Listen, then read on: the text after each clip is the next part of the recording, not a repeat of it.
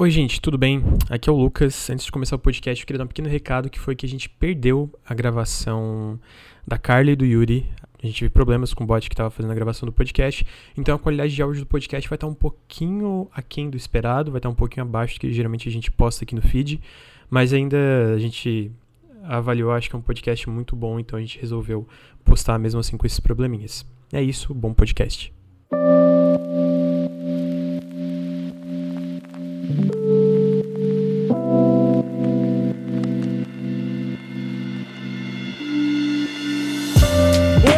Dia, bom dia, sejam todos bem-vindos e bem-vindas ao Café com Videogames número 14. O, peraí, peraí, quase que o café o podcast quentinho como esse. Peraí, me perdi, peraí, como é que é? o podcast que traz as notícias, notícias quentinhas da indústria, como esse café que eu estou tomando. Olha aí, agora eu acertei. É.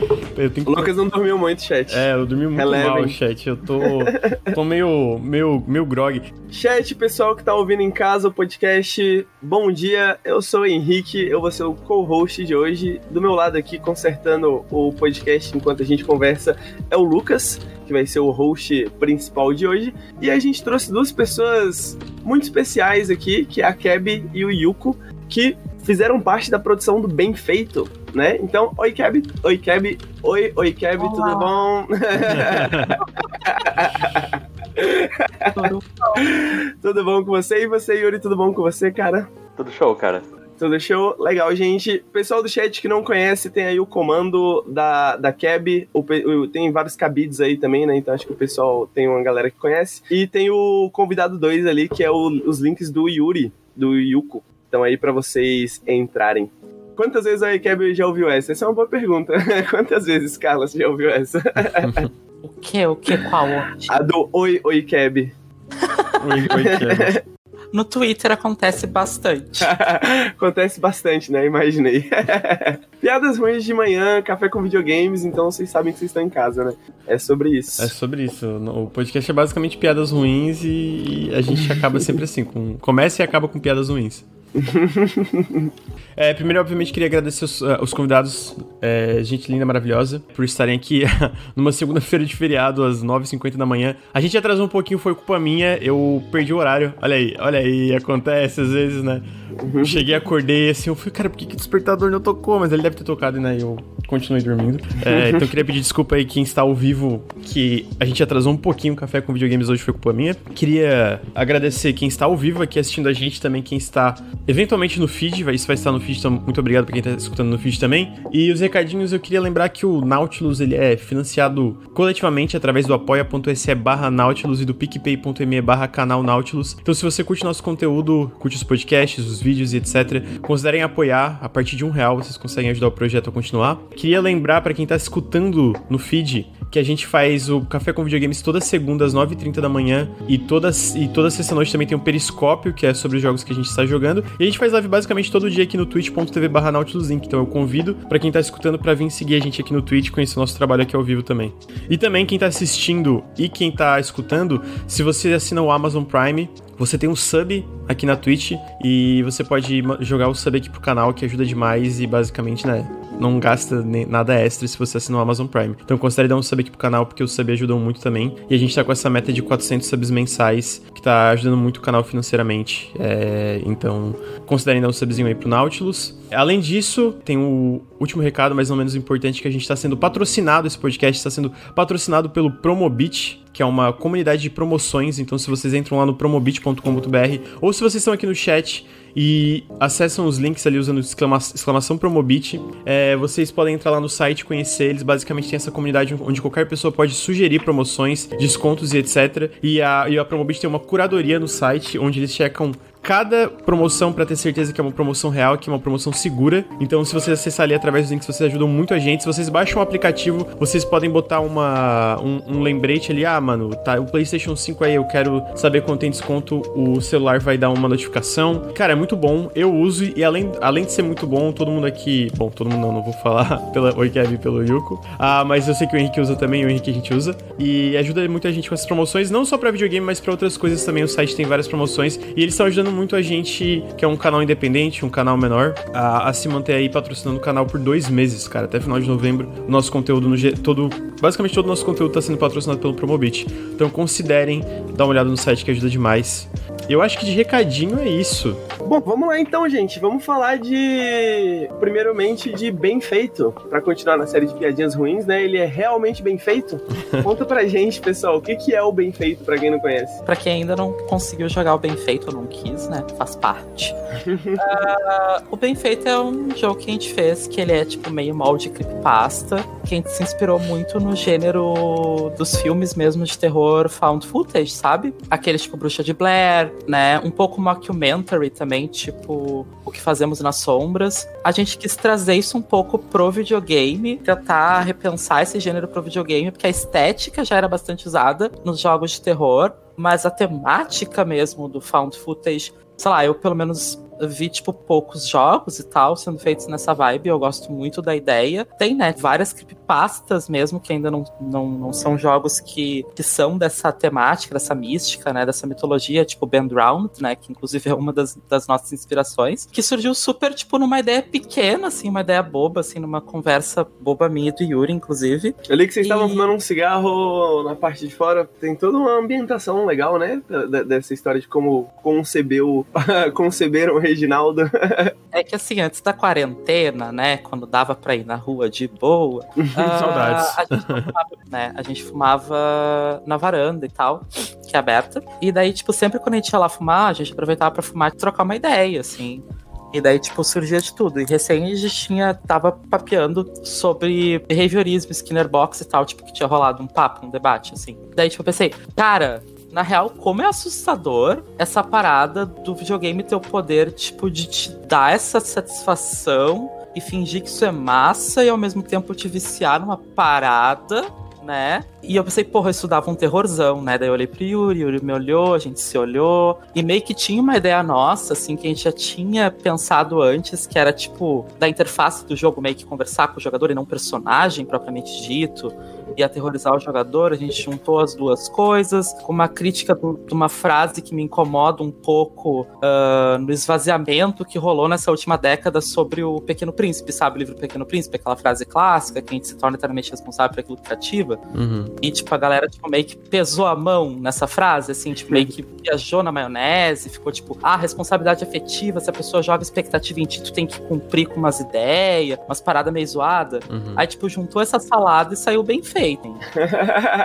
Porra, muito legal, muito legal. E como é que funciona? Conta pra gente um pouco mais o pessoal que não conhece, né? Que não jogou bem feito. Tá moscando, se não tá jogou moscando, bem feito é incrível. É incrível. é, assim, tu vai sofrer bastante. Eu sofri horrores, fui, fui criticado ao vivo por todo mundo. O chat falou, nossa, Lucas, você é um monstro. Eu fiquei, gente, mas é o jogo, é culpa do jogo. É brincadeira.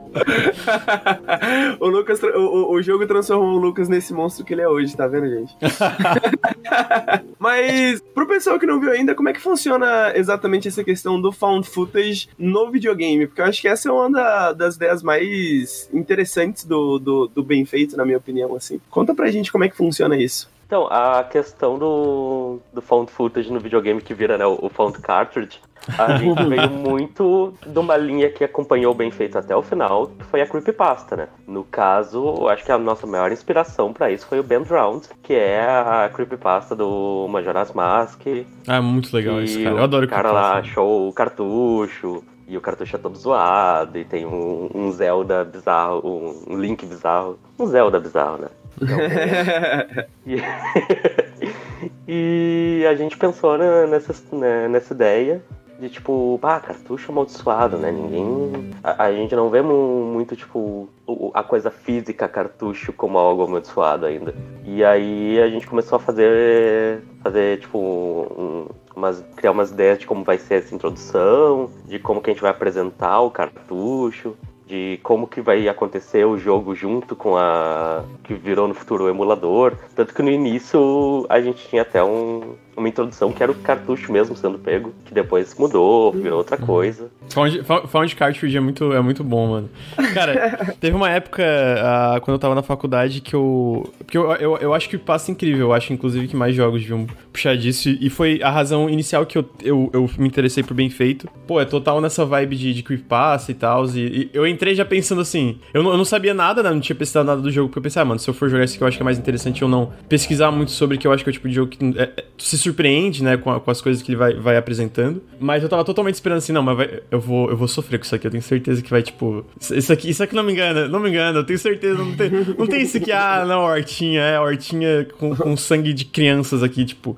E, e, e aí teve uma porque, e eu acho muito legal esse, esse lance que passa, porque essa ideia, né, que tipo, vocês criaram ali da, de tu abrir um emulador e aí ter toda essa ideia de que isso existiu aqui no Brasil e etc. Cara, é, é, é umas paradas muito, é uma coisa que dá, dá uma, um, um peso pra, pra, pro que, que tá acontecendo no jogo, pra mim, uma camada a mais de, de, de que fica muito mais fascinante, cara. Eu lembro que eu tava jogando, tava tipo, nossa, que é muito massa, mano. Eu lendo as coisas ao vivo, muito incrível. Eu queria. Quando, quando que foi lançado, bem feito? Foi 8 de agosto. 8 de agosto? Quer dizer que faz poucos meses, né? Acabou. Basicamente, vocês acabaram de lançar o, o bem feito, né? Mas nesse pouco tempo, assim, o que que mudou pra vocês? Como é que foi a, a recepção? Porque eu sei que demorou uma, talvez umas semaninhas ali, mas depois de uma semana ou duas, o bem feito completamente estourou a internet, né? Quebrou a internet de certa forma, tá? Vocês já foram entrevistados em vários lugares, né? Já apareceu um monte de coisa, um monte de live. O Phelps já tava jogando bem feito esses dias, o, o jogou também, né? Então, como é que tá sendo pra vocês essa experiência, assim? Ah, tipo, eu, eu acho que eu já falei isso em outras lives, mas é uma coisa que, tipo, que eu sempre falo, porque, tipo, é uma coisa muito minha, assim, que pra mim, tipo, eu tenho um- uma referência muito clara pra mim, uma das referências, né, no, no videogame, que é Yumenik, né? E uma das coisas que eu achava bárbara no Yumenik é como tinha fanart do Yumenik. E daí, tipo, eu falava, tipo, nossa, isso é meu parâmetro de sucesso. O dia que eu recebi uma fanart, eu tô feita, tô maravilhada, tô realizada. E, cara, é real, assim. A gente recebeu muita fanart, que é uma coisa que eu, real, não esperava. Com esse estourinho que a gente deu, né? Essa rompidinha leve, assim, na, na superfície, na bolha e tal. Ah, esses 15 minutos de fama.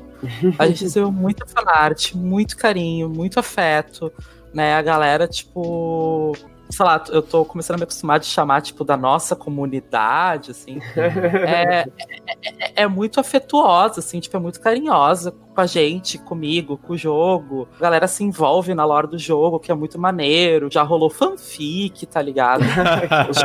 Isso emociona demais, saca? Isso pra mim, tipo assim, é, é, é, o supra-sumo, assim, da emoção. Assim. Quando eu recebi fanart, tipo, a primeira fanart, tipo, eu já fiquei, tipo, balançada. E hoje, tipo, a gente já tá, tipo, com mais de 20, tá ligado? E daí, tipo, eu salvo todas no meu PC e fico olhando, admirando, assim, tipo, meus brinquedinhos. Porque, tipo, cara, é muito legal tu criar um personagem, o visual, a personalidade, e depois tu vê ele montado sob os olhos de outra pessoa. Uhum. É muito legal, tipo, essa coisa, tipo, é que eu sou muito da autoria coletiva, né? Eu gosto muito dessa coisa, assim, que não morra em mim e tal. E daí, tipo, quando tu vê, tipo, literalmente teu personagem reinventado, com traço, autoria, as referências da pessoa, tu vê que aquilo não vai morrer pelo menos tão cedo, saca? Porque vai continuar, tipo, através de ti, para além de ti. Tipo assim, o bem feito não vai morrer em nós quatro, assim, que fizemos, sabe? Tem uma comunidade, tem uma galera que produz coisas pro bem feito, interage, tem os cabides, que é, tipo, a, a minha fandom que eu gosto, que eu amo. Então tem sido, tipo, real, assim, tipo, uma realização. De verdade. É, é- é o meu paradigma, meu parâmetro de sucesso, tipo, de verdade, assim. Foi muito legal quando, tipo, quem jogou, jogou, sabe? Foi muito legal todas as lives, as a live de você, né? A live do Phelps, do Selbit, agora teve do Minimídias ontem. Todas as pessoas que jogaram, a gente acompanhou, tipo, praticamente todas, a gente só não acompanhou, tipo, as que a gente não conseguiu pegar no Twitter, né? Tem uma galera que, que usa hashtag, tem uma galera que não usa. Daí, tipo, agora que a gente conseguiu botar o bem feito no Twitch, dá pra acompanhar melhor, assim. Mas, tipo, Uhum. eu faço muita questão de assistir, porque, cara, como é mágico tu assistir, tipo, alguém jogar teu jogo. Vou ter que usar o, o Lucas de cobaia aqui. porque, tipo, quando o Tudo Lucas bem, eu tô levava um acostumado. cagaço, eu ficava, tipo, cara, assusta mesmo? É de verdade? Uau! Quer dizer que eu consegui!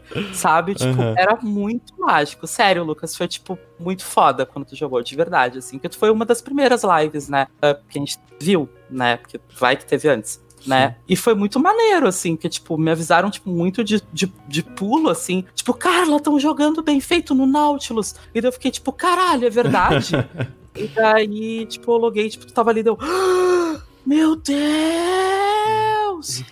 E daí, tipo, sério, foi muito, foi muito maneiro. Foi muito maneiro. E tem sido, tipo, maravilhoso. Tem sido mágico, tipo, é surreal. Ah, mas, mas, o jogo é incrível, né? Tipo, a minha parte eu só tava jogando e fazendo bobiçada ali, né? A, a, a, parte difícil foi vocês que fizeram. Vocês fizeram um jogo muito massa e a, a galera que tava assistindo tava toda, toda tipo, interagindo e brincando e, e, imersa junto, porque o jogo tava muito legal mesmo. E, apesar de eu estar tá é, sofrendo horrível. Eu... A cada coisa que o jogo mandava fazer, eu ficava, meu Deus, cara, eu não quero fazer isso, cara. Pelo amor de Deus, chega!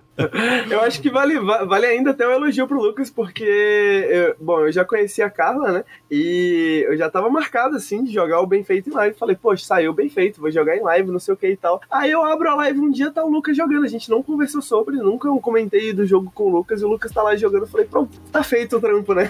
Alguém já fez pra mim, não preciso mais. Não preciso mais fazer live jogando videogame, o pessoal sabe que eu não sou muito fã disso. Mas, pô, esse negócio da fandom é um negócio que eu acho muito interessante. Você, você comentou de Yuminique, né? Que também é um dos meus jogos favoritos. Eu quero jogar é ainda, nunca joguei isso.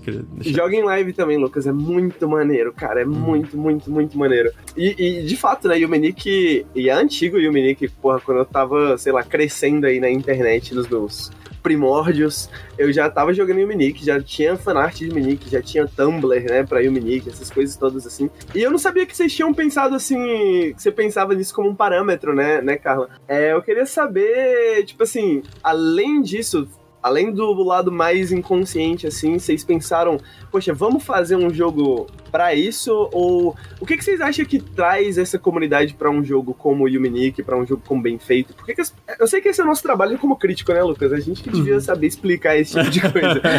Mas eu queria saber da opinião de vocês, assim. Vocês acham que tem algum, alguma coisa, assim, que vocês criaram especificamente que atrai a, as pessoas, que, que deixam as pessoas tão próximas, assim, do, do Reginaldo, querem criar é, fanfic, essas coisas? Poxa, eu nunca tinha pensado nisso. Nossa, pera, me desarmou. uh, eu acho que vou responder metade, vou deixar o Yuri responder metade, porque eu acho que ele vai ter outra perspectiva disso, mas vamos ver. Eu acho, tá, que terror é um gênero de, talvez mais fácil de se conectar, tá? E eu acho que a coisa da creepypasta, ela é meio que automaticamente cria uma comunidade, a coisa de desvendar e tal. É legal se engajar numa pasta, né? E o Bem Feito tem mistériozinhos, tem uma lore, tem uma, um metagame que é um ARG que a gente construiu e tal. A gente super não fez pensando nisso. uh, claro, né? Que, claro que a gente queria vender, que a gente queria ganhar dinheiro. Sim. Mas a gente não esperava que fosse ter live, por exemplo. Tipo, um, porque tipo, não era um, uma plataforma que eu habitava assim antes não era uma plataforma que, que eu. A Twitch, eu era. Caso? É. Uh, eu era muito mais dos YouTubes, né? Pra mim, tipo, o parâmetro de análise de jogo era muito vídeo issue, uh, vídeo essay, hum. né? Que, tipo, que até vocês fazem pra caramba. Por exemplo, tipo, um dos quadros de vocês que eu sempre acompanhei foi o Janela Indie, né? Eu acho que eu conheci vocês pelo Janela Indie, assim. tipo, acho que veio num, sugeridos, sei lá, 300 anos atrás, quando vocês ainda recente tinham lançado. Uhum. E, e, isso era meu parâmetro, assim, tipo, ah, lançou jogo, tem, sei lá, tipo, tem uma, uma video e tal. Então, tipo assim, live não era uma parada, tipo, dentro do meu vocabulário. Então, eu sabia que existia e tal. Só que, tipo, eu super tinha um estereótipo de live, assim, tipo, ah, só de jogo online, uh, React e tal. Não, não, não me vinha na cabeça a possibilidade de alguém jogar um jogo offline single player, gravar e mostrar para outras pessoas, né? Porque eu não conhecia o universo da live e tal. Então, tipo assim, era uma coisa que nem se passava pela nossa cabeça. Mas eu acho que tem. tem é, é, o mérito tá muito na, na, na creepypasta. Eu acho que a creepypasta é um gênero que automaticamente engaja pessoas. Assim, vou puxar um pouco pro nosso lado, né? Eu acho que o Reginaldo ele é um personagem, no pun intended, cativante. Né? cativante. E eu vou passar a bola pro Yuri pra ver o que, que, ele vai dizer sobre isso, porque, tipo, eu acho que ele também foi pego desarmado. Assim, eu concordo com, com a ideia de que a Creepypasta é super. Ela faz as pessoas se engajarem e pensarem, nossa, o, o que mistério que tem aí atrás. Mas eu acho que se eu fosse falar um ponto que o Bem Feito uh, animou a galera é, tipo, como ele é um jogo claramente brasileiro. Porque, tipo, a gente tá acostumado a ver referência de, de outros jogos em, em videogame, referência às vezes de filme. Só que, tipo, bah, bem feito tem referência da dublagem brasileira de pica-pau. Aham. Assim, é uma coisa muito específica, uma coisa que tu vê e tu, tipo, fica, nossa, sério? O que é isso? tipo, sempre que a galera encontra isso, rola, rola aquele, aquele momento de ficar meio perplexo e meio tipo, nossa, tá puxando uma coisa de uma infância muito específica e muito compartilhada entre todo mundo que, que é brasileiro. E que é uma coisa que, tipo, a gente só vai ter com jogos de produção daqui, né? Uhum. Tipo, sei lá, dublagem do Dragon Ball, que tem, tipo, também no bem feito. Uma referência perdida louca, assim, tipo. Até o, o Reginaldo, não sei se eu posso liberar quem, quem foi tua inspiração original pro Reginaldo, meu bem. Reginaldo, olha só vocês aqui. A Reginaldo foi inspirado no Beisola. Ah, olha aí, gente. Tem aquela, aquele cabelinho, aquela carinha meio, meio, meio estranha. E o Beisola é total um psicopata, né? Faz Eu, muito eu acho que essa, to- toda essa reunião de, de referências e coisas muito que só, só meio que a gente vai entender. Uhum. Tanto que, tipo, agora que a gente tá trabalhando na tradução, eu fico olhando pro texto e fico pensando, bah, como é que eu vou fazer isso aqui? Vou manter tudo, sei lá, vou ter que dar um jeito dos, dos gringos gostarem si mesmo. É isso, bem feito. né? É pra ser esse jogo com, com esse nível de brasilidade. Uhum. Pô, mais tarde a gente vai falar do, do, do Poucas Ideias, né? Mas basicamente vocês estão criando então um, um, um lore do a grande, uma realidade alternativa da grande Da grande família. né? Basicamente. vai entrar, vai entrar, daqui a pouco o jogo de vocês vai entrar e vai começar. Quas, quas, quas, quas, quas, quas, quas. Eu queria falar, é, já, que vocês falam, já que você comentou, né, Yuri, da, da questão do. Bom, um da questão da tradução, dois da questão de ser um jogo bem brasileiro, né? A grande razão da gente trazer vocês aqui hoje, porque falar do bem feito, pô, tu- como a gente já falou, você não jogou bem feito ainda, você tá moscando, vai jogar bem feito. Deve ter algumas entrevistas aí, eu li algumas na internet sobre o bem feito, sobre o jogo em si. Eu, eu queria trazer vocês aqui pra gente falar da produção do bem feito, né? Talvez, acho que dá pra dizer que essa produção ela é caracteristicamente brasileira também, né? A maneira que o bem feito foi produzido. Yuri, eu sei que você é o roteirista do bem feito. É, é, é isso? Tá errado? É, eu fiz a parte de texto, fiz a, tipo, a criação inicial de imaginar como ia ser o jogo junto com a Carla. Cara, a produção do Bem Feito, pra mim, ela foi, tipo, muito uma experiência primária de contato com o fazer videogame. Porque, tipo, a Carla tem uma puta estrada, a Carla tem, tipo, muita experiência no campo. E pra mim foi, tipo, uma coisa que eu nem imaginava, assim, fazer.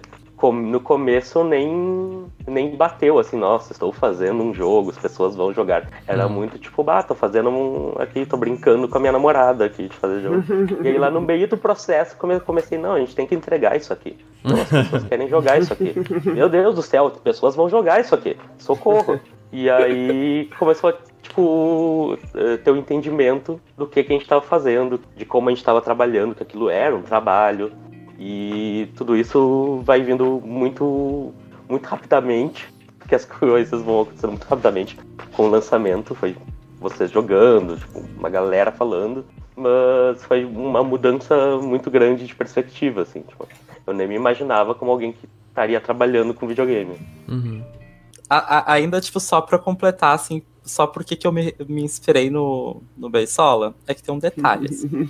pra mim, o Beisola é o nosso Nathan Bates, né? Do Psicose. Nossa versão brasileira do Nathan Bates. Você tem um episódio do Grande Família que eu não sei se vocês lembram, que ele se veste co- com as roupas da mãe dele, que é uma coisa que ele até faz de forma recorrente, mas, tipo, é um episódio do É Grande verdade. Família que ele é todo creepypasta, assim, um episódio pesadão, dramático, com outro tipo de sonoplastia, com outro tipo de iluminação, direção, todo de filme de terror meio Zé do Caixão, assim, tipo, enfim, né?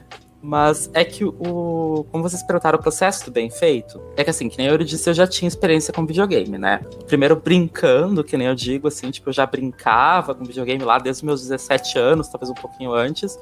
E depois eu tive até uma experiência na indústria BR de videogames, que eu detestei, foi mega frustrante e tal, né? Tive puta azar e tal.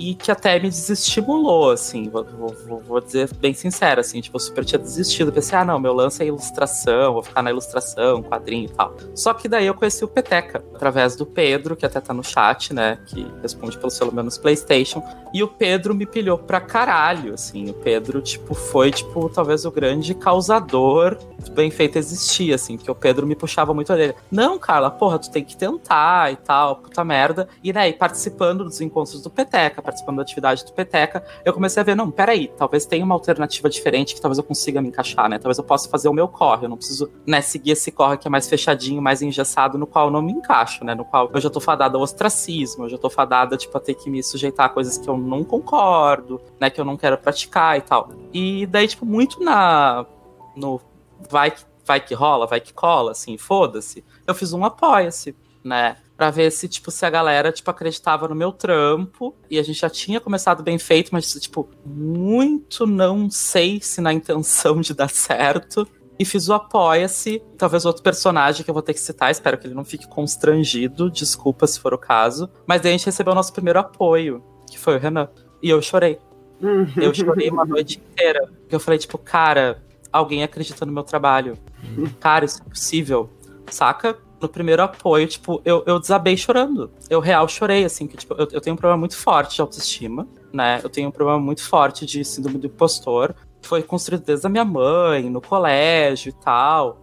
E, tipo, eu nunca acreditei muito no que eu faço, né? É uma autoestima muito intelectual, assim, muito emocional esse problema. E daí, tipo, eu sempre desacreditei, tipo, nas minhas potências ou coisa do tipo, assim, eu tive uns relacionamentos que também não ajudaram, né, e tal, não vou citar nomes, mas talvez vocês conheçam alguém, né? e que talvez tenha né, enfatizado isso. E daí, tipo, sabe, tipo, a, aquele símbolo, não que, tipo, outras pessoas não me incentivassem, que nem eu citei o Pedro, o Yuri, tipo, já me apoiava, até minha sogra, né, sogrinha maravilhosa, S2. Uh, só que foi muito simbólico, porque tipo, foi uma pessoa tipo, que eu ainda não tinha um contato profundo, tá ligado? Uhum. Era uma pessoa de fora dos meus círculos de afeto. Então, tipo assim, gente, não é que eu deslegitime meus círculos de afeto, mas vocês entendem que tipo, isso foi tipo, meio que uma probatória, assim, para mim, Sim. assim, foi tipo, uau, isso pode dar certo. Sim. E daí, tipo, quando eu botei fé, tipo, eu falei, não, tipo, então eu vou fazer do jeito que eu idealizo, tá ligado? Vai ser uma cooperativa de esquerda, todo mundo vai ganhar horizontal, tá ligado? Repartido igual, foda-se, doa quem doer. E a gente vai assim até o final. E, tipo, os jogos vão ser baratos para ser acessível, né? Quando a gente chegar, tipo, num certo parâmetro de, de, de de sustento alto, eu quero distribuir de graça mesmo a porra do jogo, e já era, saca? Uhum. Então, eu queria muito conseguir fazer essa produção que respeitasse os meus paradigmas éticos, assim. As minhas, a minha própria bússola moral, saca? Uhum. Então, eu não acreditava que isso era possível até chegar nesse espaço. Tipo, claro, o videogame para nós ainda não é um sustento, eu ainda tenho um emprego paralelo, né? O Yuri também faz frila. Só que, tipo, tá chegando lá. Pra mim, isso tá sendo um processo mágico, porque cada vez que a gente sobe um passinho para cima, né? Cada vez que a gente alcança mais um degrau, a gente fica, poxa, é possível real, saca? E, e, e, habitando mais esses espaços, eu vejo que não só é possível real, como tem outras pessoas chegando lá também, outras pessoas que já chegaram, e são narrativas muito plurais, assim, saca? Tipo, até uma das coisas que eu, que eu até, quando tiver a oportunidade de pautar, que é um pouco do processo da gente entender que existem estéticas diferentes, né? Que até o Henrique já mencionou num, num dos dos podcasts de vocês, que são estéticas diferentes para chegar a um mesmo fim, né? Uhum. Ou um fim paralelo, digamos assim, e que a gente tem que aprender de repente a coexistir mais do que competir, saca? Uhum. Né? A, a, a, é uma lógica de cooperação, não de sabotagem. Então. Ai, gente, vocês do chat são ótimos. é, é... quem dera, quem dera, quem dera né? Kropotkin é, putz. aqui, aqui, no chat, pra galera que tá ouvindo, falaram que Keb é maior do que Kropotkin, então...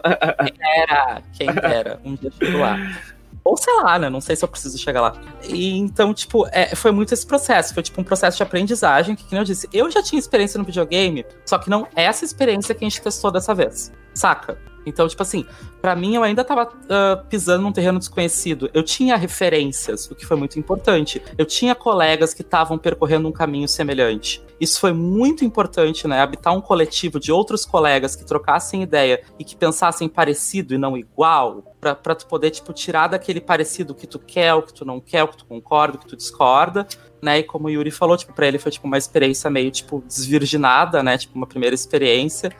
e, e, e, e, tipo, o Casemiro também, tipo, que é o nosso trilista, ele também tinha outras experiências no videogame. O outro Pedro, que não é esse Pedro que tá no chat, que eu acho que não tá aqui no chat, né? O No Name, né? Que era nosso colega, mas foi cursar o pós-doc dele, então, tipo, ele se separou da equipe ele também, tipo, teve. Não foi uma primeira experiência no videogame. E cada um tinha um acúmulo muito diferente. E foi muito mágico como a gente conseguiu alinhar isso, saca? Né? Tipo, o Casemiro, por exemplo, tipo assim, nós quatro somos autônomos. Né? A gente é uma cooperativa, mas a gente não tem um contrato de fidelidade, assim. Então, por exemplo, o Casemiro também, tipo, trampa junto, né, uh, dos colegas do Mangangá Team, né, que é o Amalex e o Laudelino, que é outra galera que faz indie BR, né? Inclusive, procurem Mangangá Team né, jogos muito maravilhosos. Então, também, tipo, contribuiu para as nossas experiências, saca? Porque, tipo, é uma galera que vem de pontos muito diferentes, né? Então, se a gente se abre da nossa bolha, assim, né, se, se balança do status quo, a gente não só aprende, como a gente avança junto, né? Não separado, que eu acho muito importante esse fator, tipo, de avançar junto. Uma das coisas que eu acho muito interessante da produção do, do Bem Feito é essa questão da cooperativa, né? Você falou dos coletivos, né? Eu acompanhei um pouco a trajetória do Peteca, né? E Uh, como jornalista, a gente acompanha aqui no Nautilus as questões da indústria, né? A gente falou de crunch várias vezes, não muito, bem recentemente, né? Uh, a gente está sabendo dos crunches na CD Projekt, agora com Cyberpunk, né? Que talvez seja o maior lançamento do ano e tudo mais. E o Peteca e o pessoal da esquerda do, do indie, né? Talvez do, do micro indie BR, como quiser chamar. O pessoal sempre falou de novas formas de organização, né? Novas formas de da gente se gerir, novas formas da gente produzir jogos, né? Que não seja aquele padrão empreendedor, startupeiro, né? De fazer. Você monta a sua empresa, aí você contrata pessoas, aí você faz um jogo, aí às vezes dá certo na Steam, né? E é, tem que ser aquele jogo que vende 20 mil cópias para poder dar certo, porque senão não dá certo, né? Senão não tem como pagar essas pessoas e etc e tal. Então a gente tem, tem um modelo próprio, assim, né? Esse modelo empreendedor que é próprio do, do, do, do indie brasileiro. O pessoal tá sempre promovendo alternativas, né? Que tá sempre colocando alternativas. Muitas das críticas que esse pessoal escuta é, pô, mas esse negócio de cooperativa não, não dá certo, né? Esse, esse negócio de, de, de, de, fazer esse negócio no coletivo, assim, não dá certo, de dividir as funções, dividir a, a, as decisões tudo mais, tal, tal, tal. Mas não só vocês, mas vocês é uma prova, né, um exemplo de que dá certo, né? Eu queria saber para vocês por que que dá certo, como que dá certo, né? E também, para começar, na verdade, o que que é uma cooperativa, afinal, para o pessoal que não, não entende o que que é uma cooperativa, qual a diferença de uma cooperativa para uma empresa normal, digamos, né? O que que é uma cooperativa? Então, a cooperativa, a grande diferença, assim, é que a priori, né, a cooperativa como modelo, abre aspas, ideal, é que ela, ela opera através de uma horizontalidade e autogestão. O que isso quer dizer? Não é que não exista uma gestão, não é que não exista uma diretriz, mas ela é compartilhada, né? Ela é democrática, ela é tipo, quase que um centralismo democrático operacional. Então, isso é. Por que, que eu tô falando que isso é a priori? Porque, tipo assim, assim como tudo no capitalismo, isso já foi cooptado, né? Talvez alguns colegas já tenham experienciado isso, mas de trabalhar em lugares que se chamam de cooperativas, e tem, tipo, sei lá, um patrão que tem um patrão, que tem um patrão, que tem um patrão. Hum. A priori é que a cooperativa ela não tem patrão. E por que que isso funciona? Um, porque os trabalhadores envolvidos ganham autonomia, isso é muito gostoso. É muito legal trabalhar sem essa obrigatoriedade de obedecer uma. Não digo uma agenda, mas obedecer um protocolo que tu não, que não te foi acordado. É, é, é tudo acordado, tipo, em grupo. Então, tudo que foi combinado, foi combinado em grupo, foi de acordo geral. Então, assim, tu tá respeitando uma coisa que tu escolheu também. É uma horizontalidade consensual né? Não é tipo um achatamento, é uma autonomia consensual e coletiva. Então, por que, que isso funciona, né? Porque é mais gostoso. A questão do dinheiro também importa, né? Não existe mais valia numa cooperativa, não pode existir, senão ela deixa de ser cooperativa. Então, assim, o que tu produz, tu recebe, né? Claro, vírgula, parênteses como a gente trabalha, por exemplo, com plataformas como Apoia-se, né? Vocês que trabalham com Twitch e tal, vocês sabem também, tipo, que as plataformas alienam parte dos nossos lucros, né? Uhum. Isso é uma coisa, tipo, que a gente, que é pequeno, não tem poder de questionar, assim, e peitar a plataforma. A gente tem poder de, de repente, escolher uma outra plataforma, criar outra, etc. Aquele Mas, grande poder de escolher aonde você vai passar fome, né? Hum. Basicamente. É, exatamente. em que lago então, você se afoga? Escolhe é. um.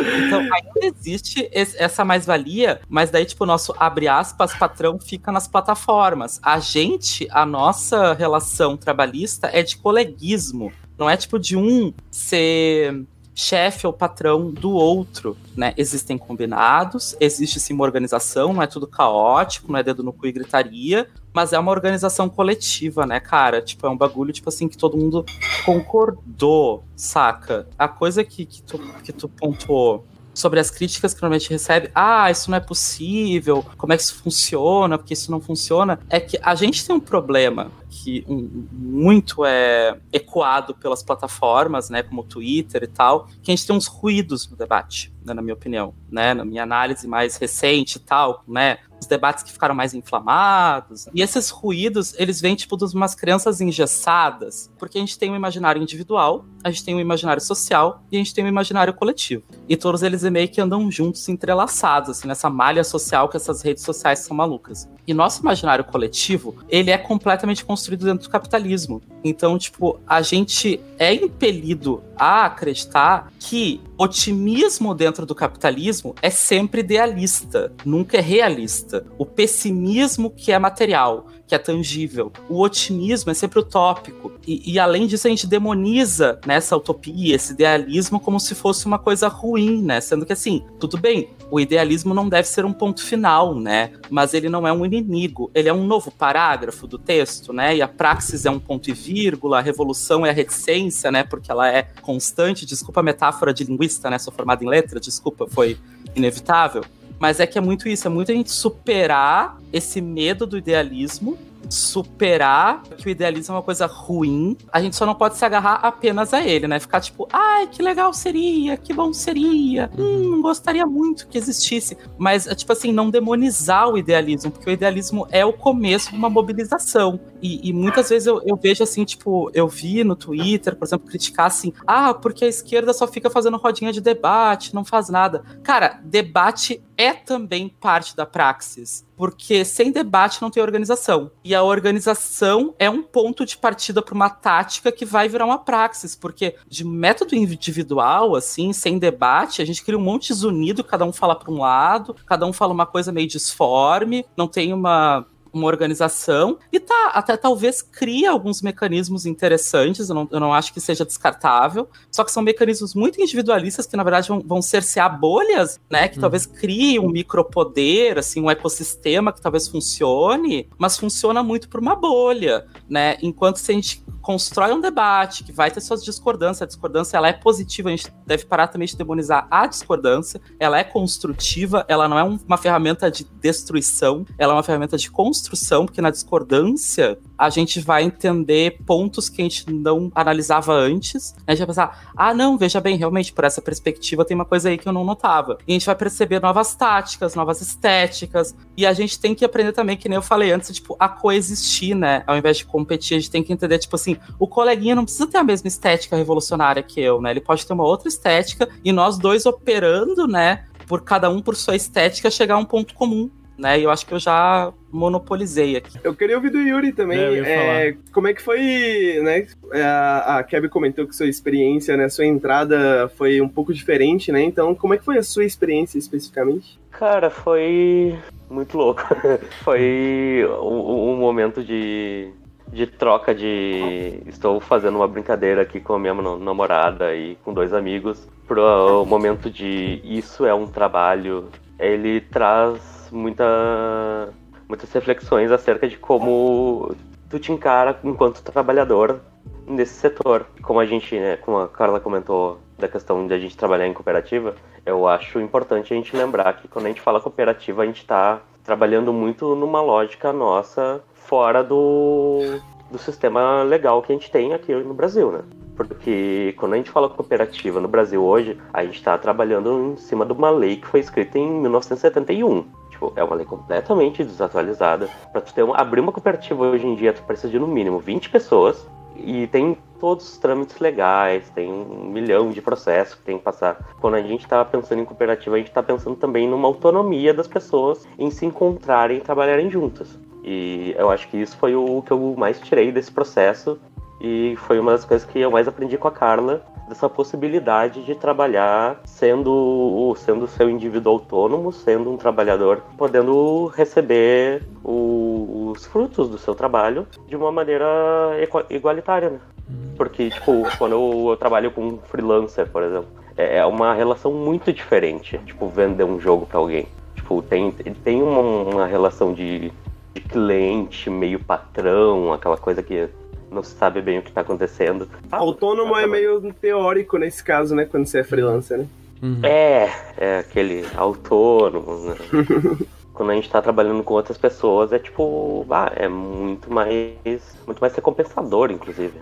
Principalmente quando tipo, a gente tem uma, uma relação legal de trabalho. Tipo, a gente desenvolveu um jogo juntos, a gente, tipo, fez algo, criou algo que, tipo, as pessoas estão curtindo, tem um monte de gente fazendo arte, fazendo um vídeo. E, tipo, além isso deixa de ser só um trabalho também. Começa a virar, tipo, uma memória toda de, tipo, bah, um tempo que eu criei algo com meus amigos e um tempo ótimo que eu passei com a minha namorada. Tem essa relação, o, o bem feito para mim tem muito essa relação de profissional que se cria, mas uma relação afeituosa muito grande, assim. Tá vendo, Henrique? Eu... Tá vendo? Eles têm uma boa relação de trabalho. Quando é que vocês vão tratar bem assim? ah, pô, o Lucas é legal, o Lucas é um cara legal e tal. Assim. É, o meu Vamos sonho, é. A gente pode namorar também, Lucas, aí às vezes facilita. pode ser, pode ser também. Eu acho Mas... que vocês têm que parar de implicar com o Lucas. Obrigado, obrigado, obrigado, cara. Eu toda hora tô falando Lucas nas lives. Toda hora, porque eu fico chateada com vocês. Eu, tô, eu, eu acho que não. Boa, assim. O Lucas votou na moeda, não Que votei na moeda, não É mentira, calúnias. Ai, meu Deus. Eu acho que a gente, Lucas, a gente pode pegar os 20 últimos minutos do podcast, aí a gente coloca no repeat, aí acabou o podcast, né? Tá é, bom a gravação. É, teve aula aqui. Eu, eu tava só achando, tipo, meu Deus, eu, me, eu não mereço ouvir essas coisas, eu sou um mero mortal aqui. Pô, eu queria saber, eu, eu queria saber também, é, a gente falou, né, como é que funciona para vocês a cooperativa, mas por que cooperativas? Por, é, é, a gente falou, acho que chegou tangencialmente nesse ponto, mas por que, que vocês acham que. Esse, por que escolher esse modelo? Por que, que vocês acham que outras pessoas deveriam ou poderiam escolher esses modelos? Que situações, que pessoas poderiam olhar para vocês e falar assim: poxa, esse esquema é um esquema que eu gostaria de ter, assim, para produzir jogos, para produzir conteúdo ou qualquer coisa do tipo? Eu acho que antes de tudo é importante. eu, eu sempre gosto de falar, né? Que não cabe a mim desenhar aqui uma bússola moral e dizer, tipo, ah, o colega que não adere a isso tá, tipo, fazendo o casamento capitalismo. Porque eu acho que, tipo assim, cada, cada colega, né, cada trabalhador sabe seus limites e sabe do que precisa e como ganhar seu pão, etc. Então, tipo assim, eu diria mais assim que os colegas não deveriam, mas que poderiam. E eu acho que por que que poderiam, cara? Bom, né? Eu acho que fica muito fraco meu argumento se eu disser, ah, porque funcionou comigo, né? E daí fica muito coach também, né? Tipo assim, ai, segura E também, tipo, cabe, uh, cai muito numa arrogância também, né? Mas eu quero dizer, tipo assim, uh, no nosso caso, a gente teve um, um, ponto de partida de vantagem que nós somos quatro amigos, né? Quer dizer, no caso meu e do Yuri, a gente é namorado, né? Quase casado. Mas eu quero dizer, tipo assim, bah, eu já era amiga do Casemiro fazia anos, né? O Pedro a gente conheceu depois, mas, tipo, virou amigo e tal. E até no caso do Pedro, curiosamente, começou, tipo, muito numa permuta. Tipo, eu fiz umas sprites pra um jogo dele, que ele fez sozinho, com ajuda minha, uns detalhes. E, falei, e daí ele falou assim: Bah, tem alguma coisa que eu posso fazer por ti, né? Nessa permuta eu falei: Bah, eu tô tentando fazer aqui um emulador e não tá rolando, assim. E daí, tipo, ele entrou muito, tipo, na permuta. Eu fiquei, tipo, bah, não é justo, né? Se a gente tem essa crença, tipo, da cooperativa, se ele ajudou, ele tá na cooperativa. Então, tipo, ele foi entrar de cabeça, apresentei para ele. E ele topou direto, de cara, assim. Ele foi na confiança. O que eu acho que é a barreira, de repente, para isso? A gente tem um problema de confiança aí, tipo, que é super plausível e que é super entendível, né? Porque, bah, tipo, vou largar na mão dos colegas que de repente não conhecem tanto tempo uma possibilidade de de repente me fuder, né? Então, tipo assim, o que, eu recomendaria para os colegas que querem aderir a esse modelo e não sabem como? Cara, tem plataformas como o Catarse, como Apoia-se, e daí vocês comuniquem assim para colegas que vocês querem trabalhar junto. Vamos supor, né, que vocês querem trabalhar com dois, três, quatro, cinco colegas, né? Daí vocês conversam com esses cinco coleguinhas e tipo assim, vocês perguntem assim, olha, quanto por mês tu acha que tu precisa ganhar para tu querer trampar num, num jogo comigo? Né? Da pessoa vai dizer, ah, tipo, no mínimo, sei lá, 1.200, vamos supor. Aí, vocês colocam de, de meta do Apoia-se, do Catarse, esse 1.200 vezes 6. Aí, quando chegar no 1.200, vocês puderem dividir 1.200 reais entre 6, Aí vocês começam a fazer o jogo. Até lá tu vai, tipo, pensando no jogo, trocando uma ideia, saca? Tem métodos. Ou dá pra ir na confiança, saca? Só que eu acho que realmente é uma relação de trabalho que é mais saudável, mas que é sim uh, uma relação de risco, né? Porque se tu não conhece as outras partes, é complicado. Eu tenho a noção, tipo, que a gente é uma situação ímpar, né, nesse sentido. Só que existem alternativas para chegar numa situação parecida, saca? Não, e novamente repetindo, desculpa, eu sempre gosto de repetir assim. A minha intenção nunca é colocar em xeque ou colocar em antagonismo o colega que trabalha para uma indústria, né, para proto-indústria BR, ou que trabalha lá para fora, ou que não tá nesse modelo eu só julgo o patrão, né? O pau no cu do patrão, né? Desce o cacete no patrão. Mas o colega, brother, bah, o colega é colega, tá ligado? Tipo, colega, tamo junto. É trabalhador também, no né? fim, né? Tipo, mesmo se não. É, né? Tipo, a gente sabe que ninguém aqui é patrão, saca? Tipo, a gente sabe qual é que é a relação com o patrão, tipo, como é diferente, saca? O patrão, tipo, joga o dinheiro na tua cara, tu baixa a cabeça e diz, ah, né, eu preciso dessa grana, né? Então, tipo, a cooperativa evita essa relação, sabe? De alguém, tipo, tirar o dinheiro na tua cara, um Tony Stark vira com o dinheiro na tua cara, e é um Tony Stark low budget, né? Tony Stark que só consegue comprar a máscara do, do Iron Man, e que joga o dinheiro na tua cara como se fosse um milhão de reais e diz assim, não, trampa aí pra mim, e é, e é nós. Uhum. Então a gente sabe que é complicado o nosso setor, né? O nosso setor não tem amparo sindical, né? A gente está aí na luta, né? Inclusive, né, também. Eu sei que o Henrique também é, não sei se pode falar. O quê? Da GWU. Pode, pode. Uh, a gente tá, né? Tenta aí, tamo, tamo junto aí na. Uh, eu descobri, tipo, muito por acaso, acho que naquela, naquela vez que a gente gravou o ataque, que tu também era filiado, amigado da GWU. É, eu fiz, eu, eu, fiz uma matéria sobre a GWU quando tava. Quando começou lá nos Estados Unidos, né? E aí eu fiz uma matéria pra Vice sobre eles e entrevistei algumas coisas. Eu não, não, não me filiei exatamente, mas eu acompanhei mais ou menos o que tava acontecendo ali do. pra me informar, né, da, da GWU. Mas e isso era uma das coisas que eu queria comentar, né? Da GWU, do Peteca e tudo mais. Você falou de existem, existirem alternativas para se colocar nessa posição, né? Que é uma posição ímpar, mas que existem alternativas alternativas para se colocar nessa posição. Posso dar uma, uma é... pausa bem rápida? É, perguntar claro. no chat o que, é, é GWU. Eu acho que seria uma boa só dar uma contextualizada, porque às vezes a pessoa não conhece a sigla, sabe? Ah, sim. A GWU é a Game Workers Unite, que é um movimento, na verdade, né, para a organização, a sindicalização dos trabalhadores da indústria de videogame, né? Começou lá nos Estados Unidos devido a ia ter uma palestra em um evento e essa palestra era bem escrota e aí o pessoal começou a se organizar ao redor disso, né, ao redor da crítica dessa palestra que basicamente era tipo assim, a indústria é ruim, mas, né, continua aí sofrendo, né, e tudo mais, que era uma palestra basicamente para patrão, né, para chefes e tudo mais. E a galera começou a se organizar, né, e a GW eventualmente virou uma, uma, uma organização internacional. Então eles têm, eu não sei, é, células ou federações no, no mundo inteiro e tem a GW Brasil, que tem gente pra caramba e é bem interessante também. Não, não sei como é que tá de movimentação agora, mas tem células nos Estados Unidos, tem células aqui no Brasil, tem a célula principal, né? Tem um movimento todo interessante ao redor do GW. Game Workers Unite. E, bom, enfim, como eu tava falando, né? Eu acho que essa questão de se colocar nessa posição, acho que é aí que a gente vê a importância desse tipo de organização, né? Como o próprio GWU, como o próprio Peteca, né? Eu acho que, como você falou, fazer uma cooperativa é, sem dúvidas, algo de risco, né? Algo que você precisa conhecer as pessoas, você precisa estar alinhado com essas pessoas. Mas eu acho que através dessas organizações é, é, se torna cada vez mais fácil a gente encontrar pessoas alinhadas com isso, né? E, e isso reflete a experiência de vocês dentro dessas organizações?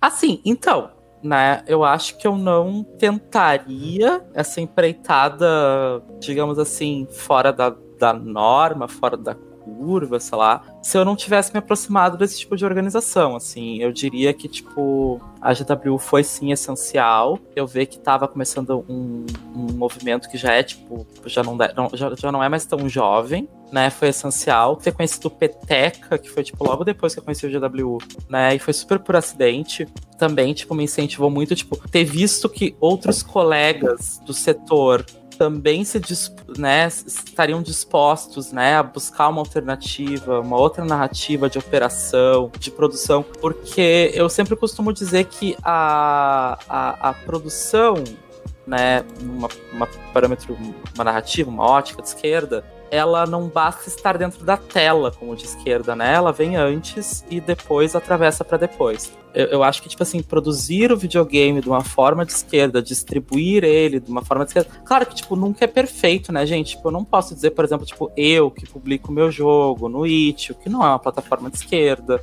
né? Ela é sim mais justa, por exemplo, que uma Steam, que uma Steam mas ela não é exatamente uma plataforma de esquerda. Então, tipo assim, a gente sempre vai estar, tá, de uma forma ou de outra, contaminada pelo capitalismo? Vai, porque a gente tá inserido nele. Então, tipo, também não dá para pensar, tipo, num imaginário puramente de mundo de ideias, né? E não, não botar os pezinhos no chão, né? Apesar de eu ser, tipo, muito idealista e eu não acho isso uma coisa ruim, a gente tem que começar por onde a gente pode, né? A gente tem que arregaçar as mangas e tentar, tipo, onde a gente opera. Então, mas eu acho que sim, eu acho que eu não teria tentado essa aproximação se não fosse conhecer colegas que estivessem dispostos a isso, né? Eu ia ficar muito, tipo, na autonegação, tipo, ah, isso não rola. Porque a gente vê muito isso, né? A gente vê muito em alguns movimentos, porque vocês devem também, tipo, uh, ouvir, de repente, esses discursos, assim, tipo, ah, isso é impossível, isso não pode, porque o capitalismo é assim mesmo, fazer o quê?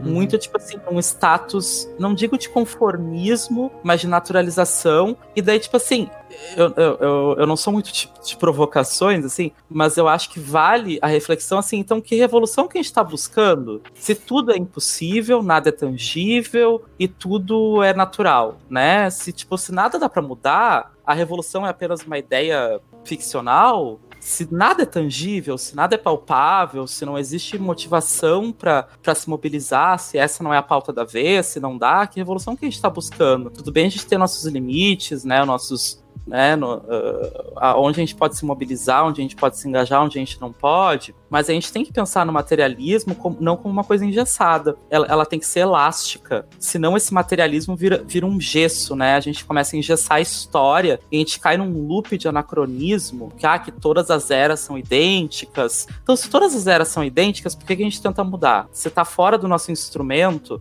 está fora do nosso alcance, por que, que a gente tenta, né? Por que, que a gente está aqui, e, saca? A gente precisa um pouco tentar. É, exatamente. Materialismo sem, sem dialética não tem aplicação. Então a gente tem que uh, pensar dentro das nossas possibilidades, que sim, são limitadas. A gente, tipo, opera, né, sob um, um micro, micro, micro nano poder. Eu, por exemplo, né, Carla, né, eu acho que esse recorte é necessário, né? Eu sou uma travesti, bissexual, intersexo, de origem periférica, etc. Eu tenho um, um biopoder muito reduzido inserida no meio do setor de jogos, mas isso não quer dizer que eu não exista. Então, então, tipo assim, eu tenho alguma força ali para empregar, de repente, numa tentativa de mudança. E se existe um coletivo, se eu não sou a única, por mais que a gente divida perspectivas diferentes, a gente tá chegando a algum lugar. Querendo ou não, tipo, a gente já tá aí, tipo, com anos e anos de produção independente brasileira, não é uma coisa que surgiu ontem. E já tá chegando a algum lugar, né? A gente já tem um cenário de jogo independente BR que é diferente de 5, 10 anos atrás né, 5, 10 anos atrás, os jogos indie BR era muito tipo o mesmo formato, e agora a gente tem tipo uma, uma situação bem mais plural com muito mais desenvolvedores envolvidos, com acúmulos diferentes, né, visões diferentes e jogos muito diferentes, né, muito mágico quando a gente vê assim, uau, esse jogo, que legal, tipo, ele é muito diferente do que eu esperava do Indie BR. É muito legal, tipo, que essa quebra de expectativa tá sendo cada vez mais comum, então, tipo, quando a gente quebra muita expectativa, a gente destrói uma expectativa e a gente aprende a aproveitar a surpresa, né, a gente tem que se, se desfrutar, né, a gente tem que se deixar a, a desfrutar dessa surpresa e parar de tentar engessar as coisas. Eu sei que isso é muito natural, não é nem tipo a gente que, que engendra isso, né? A gente tem essa tendência a, a engessar as coisas, a categorizar as coisas, né? a cercear de, de verdades em verdades, solidificar, né? Porque a linguagem é uma forma operante de solidificar conceitos, né? A gente aprende que, tipo, que a história é assim, né? Que, que a vida é assado. E tudo isso atravessa e perpassa o capitalismo. E a gente esquece sim, isso é a realidade que a gente vive, porém a gente quer mudar essa realidade. Para mudar essa realidade, a gente tem que passar a acreditar em novos cenários e aproveitar os cenários que se criam. Então, a gente precisa aprender a se desgrudar desse vício, sabe? Essa realidade viciada de que não, é assim. Não, não é assim. Por enquanto, realmente, isso é hegemonia, isso é o padrão, isso é o centro, mas precisa. Não tem um corre por trás, não tem um, né, tipo um desvio, né? A gente não pode tentar, tipo, ajustar isso a como, como me cabe e de repente, ai, nossa, fiz um trocadilho sem querer. Como, como nos cabe e tentar achar um coletivo aí no meio, saca? É, é, é, é, não é uma coisa pronta, né? É muito fácil, parece que eu tô falando um monte de abstratismo, um monte de coisa vazia, porque realmente é um processo muito árduo envolve muitas mãos. Por exemplo, assim, querendo ou não, vocês são uma frente fora da curva dentro do jornalismo de videogame. Aí vai ter o Mimimídias, que é uma frente fora da curva dentro do jornalismo de cultura pop aí vai ter fulaninho que é, sabe? E tudo isso vira um, um, ecossistema, né? Que talvez parta de perspectivas diferentes, de lugares diferentes. Vocês do Nautilus né? São pessoas envolvidas que cada um tem uma perspectiva diferente. Dá para ver que vocês não partem do mesmo lugar e isso coexiste. Então, se isso é possível no ecossistema de vocês, se isso é possível no nosso ecossistema, se isso é possível lá no Minimídias, que também, também dá para ver que são várias narrativas, né, pessoais. Se isso é possível lá no Fulaninho, lá no Beltraninho, de repente isso já pode ser um ecossistema maior e meio que já tá sendo, né? Porque senão a gente não estaria aqui, por exemplo. Então, meio que já tá acontecendo esse ecossistema maior, né? Essas órbitas, né? Que tipo a gente tem interesses comuns e um ponto comum, né? A gente quer chegar num lugar parecido. A gente meio que se retroalimenta, né? Eu, eu falei uma coisa numa, na, na live do Phelps que eu participei, que tem uma coisa agora que eu acompanho o Twitch que eu acho muito legal, que é o tal do Rage o gank. Uhum. Cara, isso é muito mágico, porque ao invés de competir com outros canais, com outras lives, tu tá ajudando um colega. Olha que mágico. Tu acaba a tua live e tu manda o teu público pro outro colega. Isso não te prejudica de nenhuma forma. Isso só beneficia o outro. Então, não só assim, o outro, mas também é isso, né? Você passa, você faz a raid para aquele colega, aquele colega uma hora vai olhar para você e vai falar, porra, vou passar uma raid para eles, né? Então, eu acho que nem é só uma questão de solidariedade, mas é uma ferramenta de, de, de conexão com outros criadores, né? Para um benefício mútuo, né? É um ecossistema, né? Eu uhum. acho que a gente precisa pensar nesses ecossistemas que partam de lugares diferentes, que pensem diferentes, que, como eu disse, a discordância ela é construtiva, mas que tenham um ponto em comum, sabe? Esse ponto em comum é o que nos liga, o que nos torna orbitais, assim, um no outro, em momentos específicos. E a gente vê que isso está acontecendo aqui no Brasil. Isso está cada vez maior. A gente conhece cada vez mais colegas de áreas diferentes, pontos de vista diferentes que querem chegar nesse ponto comum. Então, eu acho que isso é uma organização que já acontece. Eu acho que daqui a uns anos a gente vai estar tá falando como isso começou, porque já vai estar tá acontecendo. Eu queria entrar mais nessa questão do ecossistemas, porque eu acho que é uma das coisas mais interessantes do que a gente pode trazer hoje, assim. Deixa eu só organizar minhas ideias aqui. Bom, é... Até difícil depois, né, cara? Estão dando aula aí, eu tô só, É, tipo... pois é, é. eu pensei tantas coisas enquanto eu tava ouvindo a Cabe. Como você falou, né, há 5 anos atrás, há 10 anos atrás, o ecossistema de, de indies, né, o, de indie também, mas eu acho que talvez a gente pode falar que do micro indie, né, de certa forma, alguma coisa assim, era muito diferente do que tá hoje. E acompanhando de longe, assim, porque eu não, não, não participei de muita coisa, né, eu me envolvi com as minhas coisas, fazer as minhas coisas, mas eu vi o Peteca sendo criado, né? Eu vi o Peteca. Eu vi o. Aliás, eu vi o Boteco Gamer, né? Pra começar lá no Facebook. Pra quem não conhece, o Boteco Gamer era um grande grupo, acho que não. Hoje ainda existe, mas não funciona mais. Mas era um grande grupo de devs e tudo mais que rolava no Facebook. E era um grupo bem geralzão. Então, as melhores coisas que eu tive no Boteco Gamer foram tretas gigantescas que, né, saía metade do grupo queimado com outra metade, tal, tal, tal, ninguém se gostava muito, assim, papapá. Mas a partir de várias pessoas que eu vi ali, que se conheceram no boteco, né, e tal, tal, tal, eu vi empresas sendo criadas a partir dali, né, eu vi movimentos sendo criados a partir dali, né, tem podcasts que foram criados a partir dali, que saíram dali, por mais, né, até, o, até no lixão nasce flor, né, como diria Racionais MCs. É, então, tipo, eu vi muita coisa saindo dali. E hoje, né, vários anos depois, é, a gente vê essas coisas mais desenvolvidas, né? O, o Peteca que eu lembro, eu lembro de quando o Peteca era uma ideia e hoje você vê o Peteca funcionando e você vê pessoas e você vê organizações e eventos e tal, tal, tal, né? Você vê uh, esses podcasts, né, crescendo e colocando o conteúdo e tal, tal, tal. Uma coisa que eu queria comentar também era a questão da estética, né? Durante esse processo que as pessoas estão criando esses ecossistemas, né, que estão organiz se organizando, criando conteúdo, tal, tal, tal, tem também essa questão de uma estética nova, né? Porque a gente tem que criar uma estética nova, né? Pelo menos aqui no Nautilus, já que você comentou, né, e o, o, o tenho certeza que se colocaria nessa mesma linha. Quando a gente fala de vídeo ensaio, quando a gente fala de lives, né, quando a gente fala de tudo isso, a gente pensa como você falou, a produção tem que ser diferente, né, para que o resultado seja diferente, né? Então a gente tem um, uma, uma certa utopia em mente, mas para chegar lá a gente tem que fazer com que todos os passos sejam condizentes com isso, né? Então tanto a maneira que a gente se organiza, tanto a maneira que a gente se organiza como como Nautilus, como pô, toda semana a gente tem que produzir vídeo, a gente tem que produzir tantas horas de conteúdo, a gente tem que fechar contratos. Eu odeio o YouTube.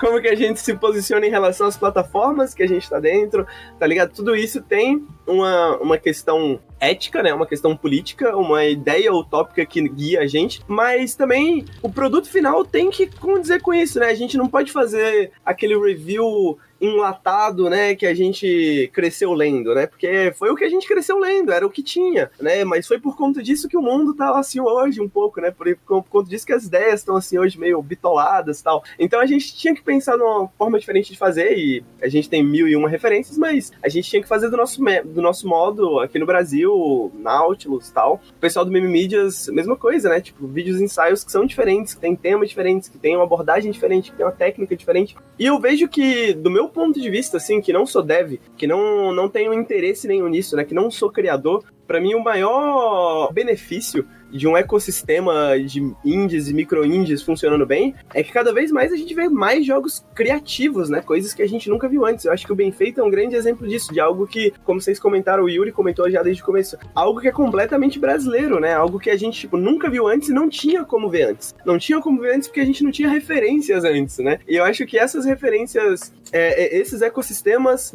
geram essas ideias, né, que permitem que vocês tragam o, o, o, bem feito, que vocês produzam uma nova estética e que essa estética sirva de referência para novos criadores, né, e pessoas que estão pensando nisso.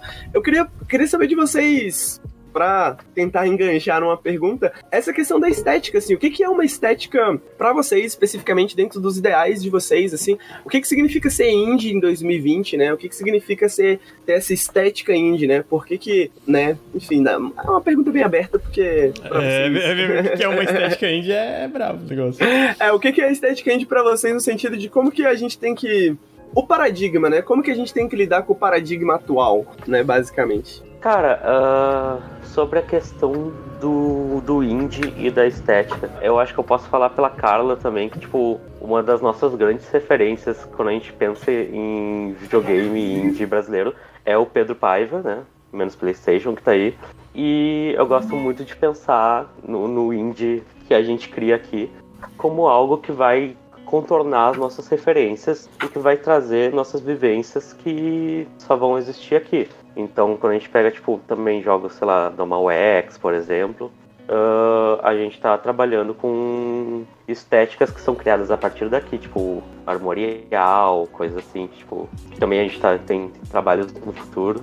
E quando a gente pensa em, em estética indie lá fora, a gente já vê uma apropriação do AAA também em cima disso. Por exemplo, quando a gente pensa num Child of Light, que era do, do estúdio da Ubisoft Art, né? Que é o, o Art uhum. Game, o indie com arte, toda essa, essa baboseira, encheção de saco. De tentar vender um, uma, uma mítica do indie como esse jogo diferente, esse jogo muitas vezes retrô, que aí já vem toda aquela, aquela coisa do mercado na nostalgia, de te vender uma infância que às vezes tu nem lembra como é que foi direito, nem foi do jeito que estão te contando.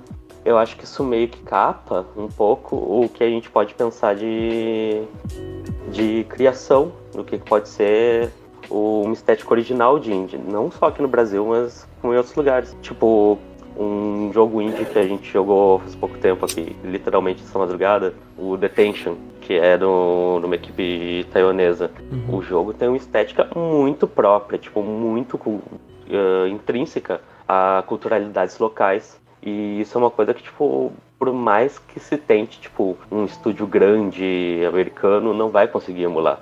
Uhum. Porque existe todo um, um estilo de storytelling que vai ser muito próprio de um povo. Eu acho que isso é, é a vantagem, grande vantagem que o indie tem. Que a gente, como a gente não é tão engessado, a gente pode fazer o que a gente quiser e a gente pode contar nossas histórias através dos nossos olhares. Isso abre a possibilidade da, da gente fazer algo que realmente as pessoas sim, consigam interagir e consigam olhar para aquilo e ver coisas referentes à sua vida. Que é uma coisa que, tipo, no AAA fica bem mais difícil, porque ele é moldado tanto para um público muito específico, né? Que é tipo o público gamer, o gamer hardcore, o, o, e, e a gente não, não vai conseguir ver algo muito diferente disso brotando numa grande indústria. O resultado para a gente ter algo que seja relacionável é a gente fazer a gente mesmo, cara. É, pessoa pequena, começar a juntar os amigos, estudar e meter bala. Esse negócio que você tava falando da, da, do storytelling próprio brasileiro, né? E eu não quero parecer um apologista de liberal, mas é porque eu sei que tem muita gente que escuta a gente, que assiste a gente. O Lucas quase cuspiu água no monitor.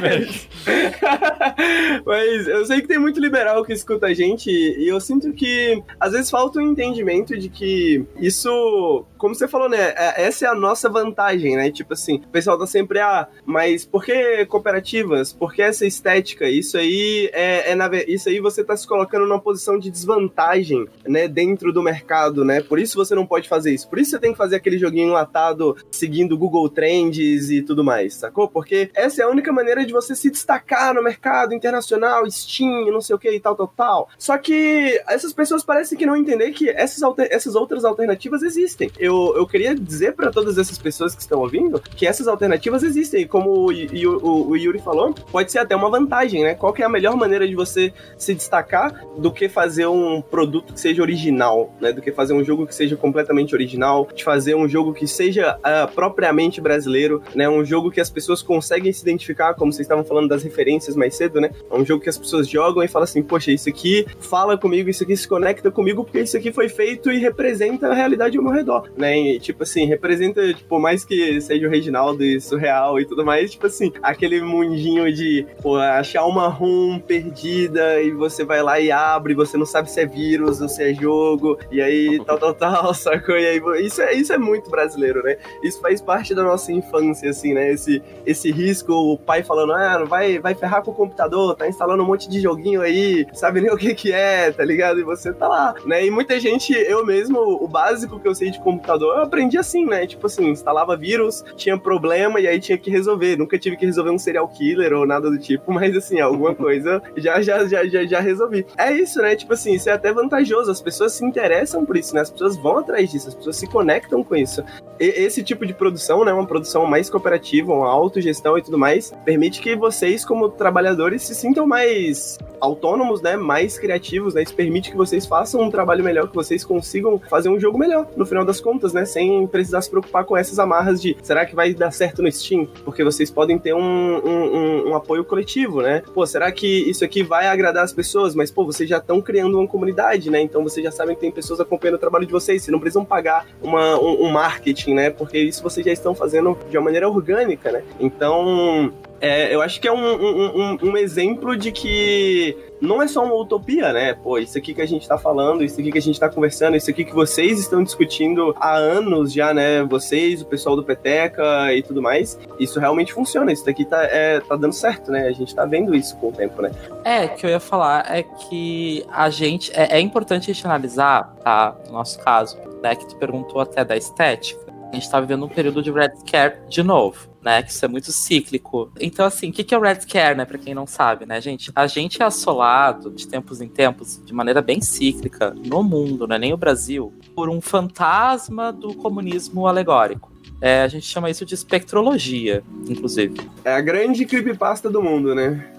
É a grande creepypasta do mundo. Então, por isso que eu fico vendo o Bolsonaro falando, ah, é porque os comunistas isso, os comunistas aquilo. Trump na, na mesma pegada, né? Uh, a gente teve, tipo, uns, digamos assim, uns, uns, gestores de Estado um pouquinho mais discretos, né? Que até parecem um pouco mais queridos, tipo o Trudeau, que também, tipo, na mesma pegada, né? As grandes mídias e tal. O, o que, que é esse Red Scare, né? É, é, essa criação de um espantalho comunista, e do comunismo como uma coisa demoníaca, satânica, péssima, com uma estética negativa. Eu, Carla, penso, de repente, numa solução para essa construção de espantalho, a gente vestir ele bonito, né? Porque a gente, a gente quer o comunismo, né? Eu, no meu caso, eu quero o anarquismo, né? Mas daí é outro papo, né? Mas tamo, no mesmo, na mesma chave tamo, tamo parceiro. Então, o, o, o que que eu acho legal? É, é uma coisa legal, tipo assim, que deu a coincidência que uma vez eu tava tendo um papo com, com o Henrique e, e ele falou uma frase que eu gosto muito, né? Que é Make communism sexy again, né? Que é tipo torne o comunismo sexy de novo, né? Que é uma coisa que eu acredito muito. Então, essa oportunidade que a gente tem de, de apelar para novos públicos em novas estéticas também é uma oportunidade de tornar o comunismo belo. Porque ele é belo, né? Ele é fofo. Fofíssimo. né? para combater, para disputar essa narrativa que a gente está vivendo, né, com as grandes mídias, né, com os gestores de Estado que são ultraliberais, né, o alt-right, essa sanção Red Scare, a gente vem e combate mostrando que, peraí, não, só um pouquinho, o comunismo é super massa. Vem brincar com a gente, vem fazer rodinha, né? Vem cantar o hino da Internacional. Acho que brincar né? é uma boa palavra, porque é divertido se organizar, né? Assim, você vê, tipo, é. algo como Peteca, assim, é divertido participar de algo como isso, né? Inclusive se organizem. Uh... Yay! Né? Trabalhadores univos, né? Então, Inclusive, tipo assim, o bem feito, uh, na minha cabeça, pelo menos, tem uma, uma mensagem anticapitalista mais forte, mas infelizmente eu acho que eu fui um pouco sutil, a gente foi um pouco sutil. Mas, inclusive, tipo assim, os nossos próximos jogos apelam para uma estética bem menos sutil, bem mais desavergonhada dessa esquerda, como gostam de falar de forma pejorativa, festiva. Né? Eu nunca entendi, tipo, o pejorativo em cima do festivo, por que, que não pode ser festa? Parênteses aqui, né? Uma provocação, por que, que não pode ser festa? Dionísio né, neles. Dionísio neles. Tem que ser triste? Eu não acho que tem que ser triste, né? A revolução é maravilhosa. O triste é o capitalismo, gente. O triste é cyberpunk, tá ligado? É isso. Triste, mas é legal de jogar, né? O que é mais triste ainda. uh... eu tava vendo, pô, realmente é triste, mas ontem eu tava jogando Ghost Runner tão divertido, cara, mas realmente. né? Então, eu, eu acho que essa, é, a estética também é um instrumento de disputa narrativa. Uhum. E é muito importante a gente entender isso, que até volta pro, pro, pro, pro diálogo que a gente estava tendo antes, do ecossistema e das orbitais. Porque a gente vai construir essa estética comum, que nem tu falou, Henrique, que vocês têm, né? Um público até liberal, mas que é um público que gosta da estética de vocês. Então, uh, uh, eu acompanho, né, tipo, o YouTube de vocês faz bastante tempo. Eu acho que vocês devem ter uma impressão até, tipo, super mais uh, palpável do que a minha, mas a comunidade de vocês vai acompanhando vocês e eu acho que vocês têm uma, uma, uma poder de transformação, talvez. Acho que poder de transformação talvez foi arrogante, mas um poder de informação que talvez leve boa parte da comunidade que de repente flertava com o liberalismo para um caminho diferente. Então, eu acho que faz parte desse processo de tornar o comunismo uma coisa bela, uma coisa engraçada, interessante, jocosa, né? Porque é claro que tem a coisa séria, né, gente? Eu não tô dizendo pra gente patifar com tudo, foda-se teoria, o caralho é pato. Não, tipo, é muito importante, né, que a gente também desdemonize a ciência, né, que, tipo, tá rolando, tipo, muito um, um ataque à ciência, um ataque à teoria, inclusive, eu, eu acho muito triste, né, quando a gente aponta o, o famoso academicismo, porque às vezes não é academicismo, gente, às vezes a gente quer qualificar o debate, se entender, alinhar pensamentos, e para isso a gente precisa ter um, um cerne comum de terminologias. E a gente vive nessa época de uma pós-verdade, as terminologias sendo esvaziadas. Eu já vi, tipo, identitarismo sendo traduzido errado, espaço de fala sendo traduzido errado, conseguiram botar o lacre, o cancelamento, patamar muito maior do que, do que deveria estar. E quando a gente esvazia essas terminologias, a gente precisa qualificar o debate para a gente falar a mesma língua, ou pelo menos uma língua onde todas as partes se entendam, senão não existe debate, senão existe, tipo, várias vozes, vozes da minha cabeça, assim, tipo, discutindo, ninguém chega a lugar nenhum. E daí, tipo assim, a gente tá tentando qualificar o debate, chega aí, ah, que academicismo, porque não sei o quê. Que, Isso é muito chato, né? Isso é muito chato. É, né? E às vezes tu só quer se entender saca? Tu quer, tipo assim, não, vamos achar uma linguagem comum aqui, tá ligado? E, então, tipo, é, é, é, muito importante. A academia tem, tipo, inúmeros defeitos. Eu detesto a academia, acho que todos nós detestamos. Só que a ciência é um instrumento essencial, saca? A gente tá vivendo um período de ataque à ciência. Então, tipo, eu acho que o canal de vocês, outros canais que também, tipo, estão nesse ecossistema e a nossa operação, né? Nossa, eu não tô falando, tipo, nós do bem feito, tô falando, tipo, nossa, tipo, o videogame indie BR, que também não se resume a gente, que se resume, na verdade, a, a gente que a gente nem conhece ainda, né? Uhum. Porque, uh, enfim, tem tantos colegas por aí espalhados, a gente tem um aprendizado coletivo. O que eu quero dizer com isso?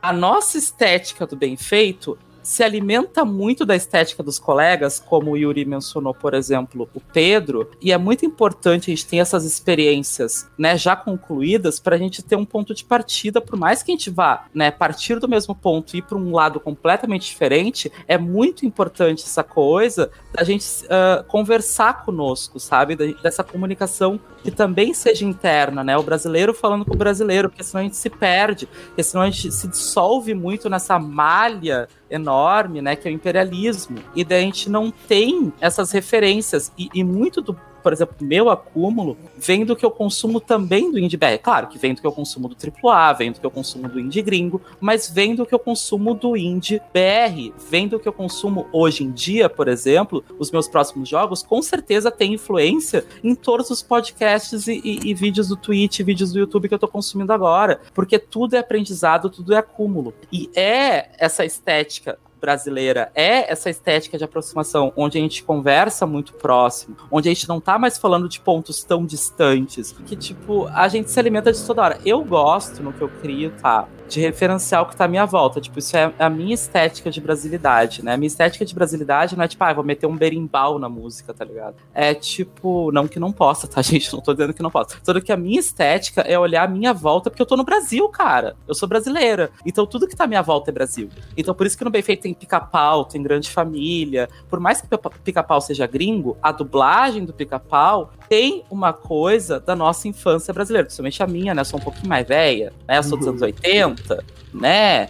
Enfim, né? Então, tipo assim, por exemplo, hoje as minhas referências já, já têm outro acúmulo. Então, essa estética comum que a gente vai se retroalimentando uns nos outros, e tem uma coisa que tu falou, Henrique, que, que, que ficou na minha cabeça e que é muito real, que vocês se beneficiam de ter mais indie BR para vocês criarem conteúdo em cima disso, mas a gente que é indie BR se beneficia da ação de vocês, não só na parte da divulgação, porque óbvio que, por exemplo, o Lucas tendo me jogado, nossa, gente, estourou meu Twitter, etc e tal, foi muito maravilhoso para nós, mas vocês vão me apresentar outros colegas, outros conteúdos, outros jogos que vão alimentar o meu ego criativo, tá ligado? Então, tipo assim, é uma relação mútua, é uma simbiose, né? Essa estética, ela é conjunta, ela é coletiva, porque a gente se beneficia um do outro, né? Tipo, uma relação completamente simbionte. Então, eu diria, tipo assim, que a estética do indie BR, talvez hoje em dia, talvez, claro que não de forma homogênea,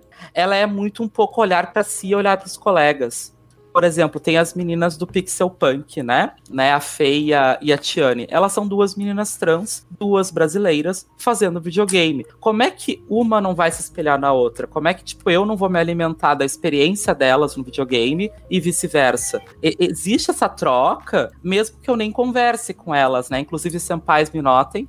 Uh... Então, tipo assim, eu vou me alimentar do, do, dos jogos do Pedro, porque o Pedro, né, além de tudo, é meu amigo, muito próximo. Pedro é meu melhor amigo, gente. Tipo, a gente é amigo há anos. Uh, inclusive, beijo. Né, eu vou me alimentar né, dos jogos dos outros colegas, os colegas que eu conheci esse ano, que foi maravilhoso, né? Eu acho que o Vírgula tá no chat, né? Que é um trabalho tipo, que eu tenho acompanhado, tipo, que eu acho bárbaro. Acompanha o trabalho do Vírgula, pelo amor de Deus eu vou me alimentar do trabalho do, do Henrique Lagosteira, que já era um colega que eu já conhecia há mais tempo, que o cara, tipo, inclusive, explora experiências uh, que vão além né, de fazer o jogo, ele faz videogames, o cara monta os bagulho, né, controle e videogame. E assim, eu acredito que eles vão se alimentar uns dos outros e de mim também.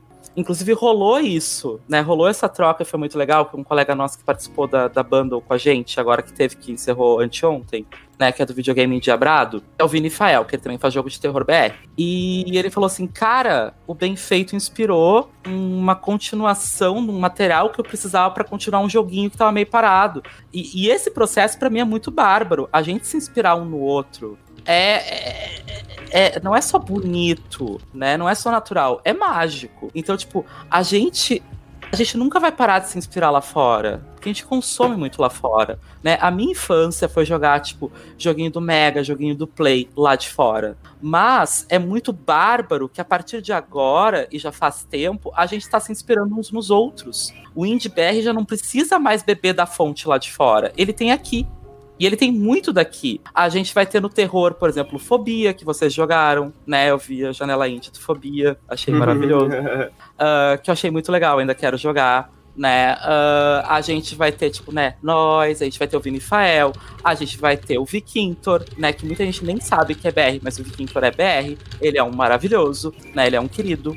Né, a gente vai ter, eu falei Vinifael, né? A gente vai ter, por exemplo, o Daniel Dante e o Felipe Ramba, que tá, estão fazendo o Nami, que também é um jogo de terror BR, que além das referências BR, tem muita referência em Junji Ito. Então, assim, a gente já tem como se retroalimentar nós conosco uh, com as nossas próprias referências e pluralizar essas estéticas. E, cara, isso é um processo tão mágico. A gente já tem as nossas referências. A gente já tem um videogame brasileiro para se inspirar. Uhum. A gente já tinha, por exemplo, um cinema brasileiro para se inspirar. A gente já tinha uma literatura brasileira para se inspirar, um teatro, uma música, etc. Mas agora a gente tem um videogame brasileiro para se inspirar. E eu acho muito importante a gente voltar nossos olhares para nossa cena. Nem tô falando, tipo, ai, parem de jogar da gringa, etc e tal, né? Mas eu quero dizer, tipo assim, olha, a gente tá aqui é. Variação gente... na dieta, né? Varie sua dieta, né? É... Coma vegetais. E, e, eu tava conversando com o Henrique esses dias. Uh, a gente tava falando sobre. Pra deixar claro que isso não é indie, mas é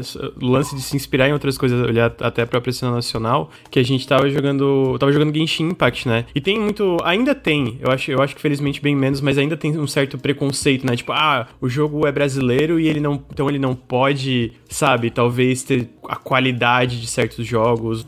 É, não, só ia falar que essa questão do. Vocês falaram, tipo, do Cyberpunk é ser bom de jogar ainda, né? E tudo mais. Eu acho que. É, apesar do capitalismo, a gente tem jogos bons, né? Olha só. Eu acho que isso que é o mais incrível, né? Apesar do capitalismo, a gente consegue fazer jogos bons. Imagina o que a gente conseguiria fazer se a gente não tivesse que se preocupar com isso. Mas, Lucas, pode falar, pode terminar. Não, não, o, o ponto que eu ia falar era só que, tipo tem um pouco disso e, e, eu incluo a gente nisso, que às vezes a gente, tipo, deixa coisa passar, ou tal, até por causa de tempo, às vezes por pensar, ah, não, vou jogar isso aqui depois e nunca chega na hora, né? Mas é que esse lance de, até dentro da, da imprensa, ou, ou, ou, fora, da imprensa independente, da imprensa maior, ou qualquer coisa que seja, que às vezes tem esse negócio de, ah, jogos brasileiros às vezes nunca vão ser bons bastante, como, sei lá, Triple A's, etc., que às vezes nem são tão bons, sabe? A galera só paga pau exatamente pela, pela, pela máquina de marketing por trás, ou às vezes até outros jogos de, de, de sei lá, jogos. A, a, a gente tava quando eu tava conversando com o Henrique no podcast do Genshin Impact, que era aquela coisa de, ah, não, como o jogo veio da China, ele copia de todo mundo, sabe? Sendo que essa não é mais a realidade faz um tempo. Ou outros jogos, assim, tipo, é, tu tava, você estava citando o, o Detention, né? Que é de Taiwan, e Taiwan tem uma cena de desenvolvimento de jogos muito legais que, cara, tu joga, tem uma estética, uma parada muito própria, sabe? Mas o meu ponto é mais, tipo, da, da gente tentar olhar mais essas coisas e não ficar muito preso nesse preconceito que a gente tem de, cara, talvez isso aqui não seja tão bom. Assim, cara, na verdade é, sabe? Tem um jogo que eu gosto muito, que não foi uma, uma produção é, só brasileira, né? Mas o Celeste é um exemplo que eu gosto bastante também, que é tipo, metade da equipe é brasileira, sabe? Pô, o próprio Bem Feito eu achei muito incrível. Enfim, tem vários exemplos hoje, né? Como a Carla falou, tipo, hoje a gente não tem mais aqui no Brasil só filmes ou teatro, etc, para olhar, como a gente tem uma cena forte que tá crescendo ainda, uma cena nacional de desenvolvimento de jogos, né? Eu nem gosto tanto de Dandara, né? Mas é, eu lembro muito bem, isso eu nunca vou esquecer, que tem uma caçamba no Dandara, igual as uhum. caçamba que tem aqui na rua, sabe? Eu fico, caraca, pô, isso é muito maneiro. é, eu queria ir encaminhando, eu queria pedir pro chat fazer perguntas, que daqui a pouco eu vou, vou pedir pros nossos convidados responderem as perguntas de vocês. Mas aí, enquanto o chat vai mandando pergunta, queria falar do Poucas Ideia. Queria saber mais do, do, do Augustinho Carrara Furry. É né? muito bom, é o... muito incrível, muito incrível. Poucas Ideias. O que, que é o Poucas Ideias? O que, que vocês podem contar pra gente já? Tem furo de notícia diretamente pro Nautilus? Tem. Eita! Falar, então. Eita! Uh, então, a gente tem um amigo que também é desenvolvedor e que é incrível, né? Que é o João, que uh, virou uma referência instantânea minha. Porque, tipo, ele é um pixel artist, assim, sem igual, saca? Tipo, ele tem um traço muito próprio no pixel art. Sou puxa-saco mesmo. E uh, na brincadeira, né? Tipo, a gente vivia falando, ah, porque a gente vai fazer um collab, que a gente vai fazer um collab, a gente vai fazer um collab, a gente vai fazer um collab.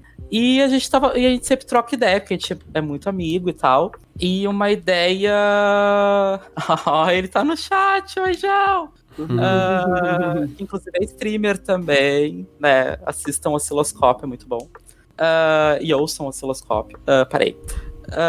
E a gente trocou uma ideia, a gente tava falando, tipo assim, das nossas referências. E, tipo, a gente tem uma referência muito em comum. Eu gosto muito de joguinho de briga de rua. Né? Uma coisa que eu joguei muito na infância. Eu tive um mega, tipo, foi meu primeiro videogame. E um jogo, tipo, assim, que eu era encarnada era o Streets of Rage 2, né? Ai, que pena, né? Jogar com, com PM pra bater em em abre aspas, tal. Putz, que pena. É, mas era muito bom o joguinho, gente. Me desculpa. Assim, bah, que pena o conceito, né? Mas o joguinho era muito bom. e a gente tava trocando essa ideia, tipo, porra, a gente tem um, uma sintonia, eu e o João, tá? Que a gente curte muito os mesmos jogos, né? E o que eu não curto, que o João curte, o Yuri curte. Tipo, é como se o João fosse uma fusão nossa. Assim. uma fusão do Dragon Ball, assim. Ou a gente é a desfusão do João, né? O que, que veio primeiro, ovo ou a galinha? E a gente brincou assim, porra, vamos fazer um briga de rua. E foi uma experiência muito louca, porque eu tenho duas dificuldades, tá? Eu gosto muito de fazer jogo narrativo, como bem feito, né? É um jogo que é uma experiência muito mais narrativa do que de gameplay.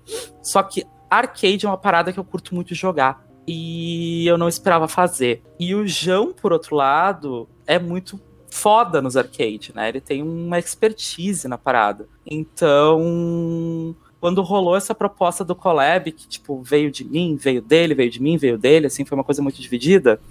Eu fiquei, uau, vou fazer um arcade, tipo, com um brother meu, tá ligado? Tipo, pô, que foda, um brother que é foda. Então, tipo, é, é, um, é um jogo extra-oficial da equipe, né? Não é equipe original.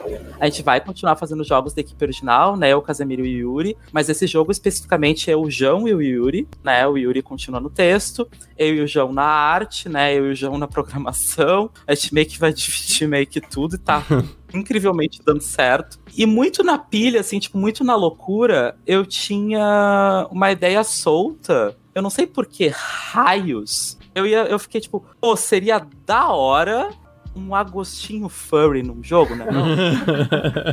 é, tipo, pô, o cara é, o cara é mó chave, né? Camiseta florida e tal, tipo, daí o, um vira-lata caramelo, é muito Agostinho Carrara e tal, tipo, as coisas meio que se casaram. Apresentei pro João que de repente nossa briga de rua podia ser isso, né? E daí, tipo, meio que formou que o Poucas Ideias, né, é um joguinho, tá? Do Agostinho Carrara Furry descendo o cacete em PM e burguês. 10 barra 10. Resumão do jogo, tá ligado?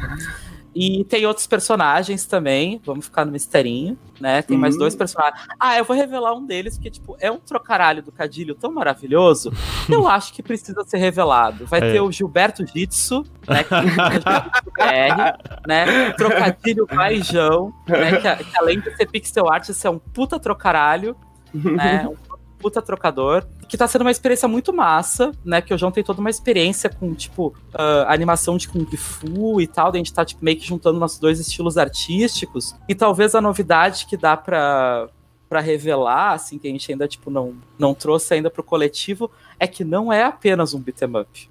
Oh. Ele é um, um briguinha de rua pega a experiência do hack and slash e deixa 2D. Caralho, é, tipo, é quero. Uma mistura de Porra, hack and slash com beat 'em up, né? Que é dois gêneros que, tipo, que a gente curte pra caralho. A gente queria casar pra ficar da hora, né? Então, tipo assim, é, é meio que uma leitura de um baioneta BR. Meu Deus, eu A quero gente muito esse curte jogo. baioneta. Eu quero muito esse jogo. Então a gente tá na, na, na- na corridinha pra fazer. Não vai sair esse ano, galera. Desculpa aí. Mas é que vai demorar um pouquinho, né? A gente ah, pensou em fazer um catarse, né? Porque como é, uma, é, um, é um jogo fora da equipe original, né? O João não tá no nosso Apoia-se. E, e ele precisa ganhar o din-din dele também, né? Eu não quero que o João trabalhe de graça, não me sentiria bem. Então a gente vai fazer um catarse pra gente chegar, tipo, numa meta legal, pra gente dividir uma grana e daí começar a fazer o jogo mesmo. Por enquanto a gente tá, tipo, engatinhando, fazendo os assets, né? Trocando uma ideia e tal. Mas tá sendo uma experiência maravilhosa. O João é uma pessoa maravilhosa, S2 João, S2. Que ma- Eu agradeço novamente ao Pedro, já agradeci, né, umas 800 vezes, mas foi o Pedro que me apresentou o João. O Pedro conhece os, os caras mais brabo e as minas mais braba do, do, né, do Game BR, né? O Pedro é o nosso oráculo, né, nossa Wikipédia, né? Deixa eu pensar se tem alguma surpresinha que dá pra revelar. Dá pra revelar uma coisa que eu nem falei pro João, nem pro Yuri ainda. Eita! Quer dizer que essa é literalmente primeira mão. É, é exclusivo. Olha a cara do Yuri. Olha a cara, olha o desespero. Vou ter que escrever isso. Eu que vou ter que arrumar um jeito de encaixar, né? Desculpa, eu vou. E vai. E assim, você sabe que o Louro José morreu, né? Eu não consigo, não conseguiria deixar passar Vai ter um memorial. o nosso comrade Louro José. Pra quem não viu aquele vídeo maravilhoso que é do Louro José comunista, tem que ver, porque ele é maravilhoso. Vai Incrível. ter que ter um NPC do Louro José Furry e ele vai ter que existir. E ele vai estar no jogo. Né? Porque Só- Referência BR é pouca. Só pra eu entender, o que, que exatamente seria um louro José Furry? ele é Ele é um. antropomorfe. Ah, entendi, entendi. Então ele vai ser tipo. Papagaio humano. Hum, entendi, entendi. Pô, que maneiro. E, incrível, incrível, incrível. O chat fez uma pergunta que eu queria repassar e eu acho que eu vou até adicionar essa pergunta. O chat perguntou se vai ter elementos visual novel pra você poder namorar o Agostinho Carraro. Eu queria saber se dá pra namorar o Louro José Comunista também. Seria interessante, eu gostaria. Eu vou te dizer, eu não sei. Tá tudo em aberto ainda, tá tudo em jogo, chat. Fale agora, eu quero isso para sempre. Elemento de visual novel vai ter. tá? É- tem que ter meu toque narrativo, né? Que, Na verdade, quem? O toque narrativo é, é minha vontade, mas a execução é do Yuri, né? Não, bem feito não seria nada sem o texto desse menino maravilhoso, meu namorado, meu amor da minha vida, né? Então, ah, mas assim, admito que seria uma vontade minha ter um dating dentro de um, um briguinha de rua, porque acho que tem tudo a ver. Cadê né, esse gênero que ainda não existe, que é o dating sim com briguinha de rua. Mas é que assim, não posso prometer nada, porque a gente ainda tá prototipando, assim, tá- tá- a gente tá encontrando obstáculos, assim, porque já botar visual novel, né, no, no briguinha de rua, já tá sendo uma dificuldade, né, a gente tá, tá num terreno meio misterioso pra nós, né, tô programando em plataformas que eu ainda não era acostumada, né, a gente tá em fase de testes, Inclusive, já consegui armar um prototipinho assim mais simples, mas assim é muito mais um protótipo da briga de rua em si. Mas a minha vontade é colocar elementos de visual novel alinhados com Phoenix Wright, né, de investigação. Né? Então, de repente, não vou prometer, e meu Deus do céu, minha cabeça dessa live, de repente, A, a, a Gabi tá tipo Papai Noel, né? Tipo, dando presentes, assim. Porque esse jogo, para, pela descrição, é tudo que eu gostaria de jogar em um jogo só, assim. incrível, incrível. É, e daí, tipo, pra isso ser possível, a gente vai fazer esse catarse, a gente vai esperar a meta, enquanto isso a gente vai engatinhar. E enquanto isso, a equipe original tá fazendo o Homunculi, que é um jogo baseado na hashtag Break dos Apps. É um Hum. Lunar Punk, né, que é a transição do, do Cyberpunk pro, pro, pro Solar Punk, que é um gênero que eu gosto muito, que eu gosto da crítica do Cyberpunk, gosto da estética do Lunar Punk, então acho que nada mais justo do que, né, pegar o, a transição, que é um mundo mágico, onde alquimia né, e homunculismo é naturalizado e é a forma de força de trabalho desse mundo. Então a gente controla a protagonista que é a Melissa, que ela é uma Uber de poção, né? No meio caos capitalista, né, de um cataclisma do latest capitalism possible, onde a uberização do trabalho ela é, ela é, completa, né? Não existe mais relação de trabalho fixa, né? Ela é toda através de aplicativos e como isso fode o trabalhador cada vez mais e como fica, né, o modus de vida desse trabalhador completamente sucateado no mundo mágico. Mano, que legal, que legal. A criatividade do, do, dos temas, né, aliado com, com essa consistência, né, digamos assim, que vocês têm, eu acho que é uma das coisas mais interessantes do, do trampo de vocês. Eu tô muito animado de, de, de, estar podendo acompanhar isso, assim, desde o começo. Isso vai ser incrível. Temos bons anos pela frente. 2020 foi uma merda, mas daqui pra frente parece que só melhora, chat. Henrique, Henrique, não, não amaldiçoa, mano. Não fala nada, só parece só melhor. O, o, os zica, deuses, né? é, os deuses aí estão ouvindo a gente. Fala aí, Yuri, desculpa.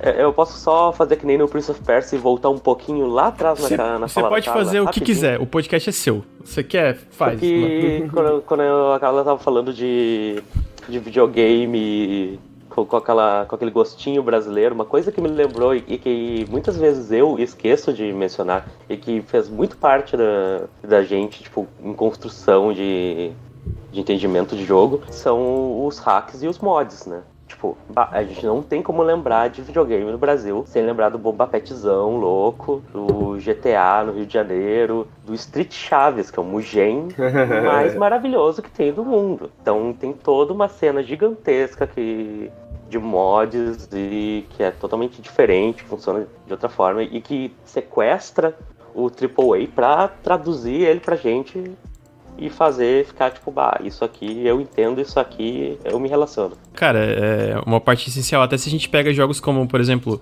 Counter-Strike e a cena de mods e, Enfim, sabe? Tipo, Lan House e, e, sei lá, pega vários jogos aí, tipo, que foram populares e como isso refletiu dentro da cena de, de mods aqui no Brasil em Lan House, sabe? Tipo, eu... Vários jogos que... A, alguns jogos mais importantes, assim, em relação até eu me apaixonar pelo meio, foi eu jogando em Lan House CS com meus amigos, jogando Warcraft 3, conhecendo o, o, o, Dota lá atrás, sabe? Quando ainda tinha que jogar pelo Garena, sabe? Tipo, tinha que entrar no. no...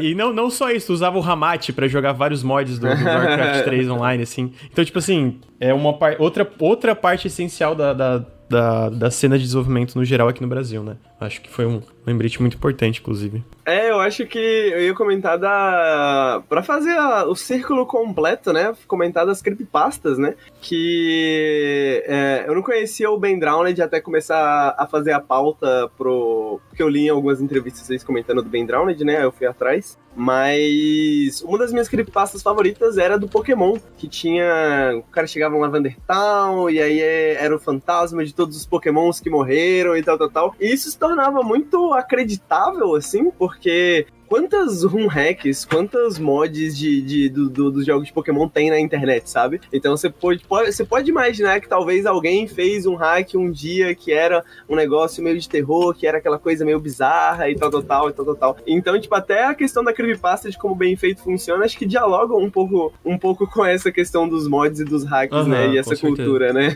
Cara, e é, e é muito legal. Uh, isso não tem nada a ver necessariamente com o assunto agora, mas o lance do creepypasta, porque eu realmente, eu teve uma época, cara, é, é, eu, eu, fiquei lendo todo tipo de creepypasta na internet. E eu lembro que uma época, quando eu tava na, no começo da faculdade, eu fiquei acompanhando. Tinha um Reddit, que eu, eu, foi a única coisa do Reddit que eu acompanhei na minha vida, que era no Sleep. Que era basicamente vários creepypastas que a galera contava histórias de terror como se elas fossem reais, né? Que é basicamente a moral do creepypasta também. Que é tipo, como se tivesse esse lance do Ben Drowned, é como se ele fosse real. Como se fosse uma coisa que aconteceu de fato, né? E, é, e é muito legal como, como bem feito. Nossa, eu gostei demais, demais, demais. Eu lembro que eu tava jogando, cara, isso aqui é muito incrível, cara. Eu gosto muito dessa vibe. É, acho uma inspiração muito incrível pro jogo. E bom, indo para as perguntas que a gente recebeu do chat, é... eu tenho uma pergunta do Victor Nascimento.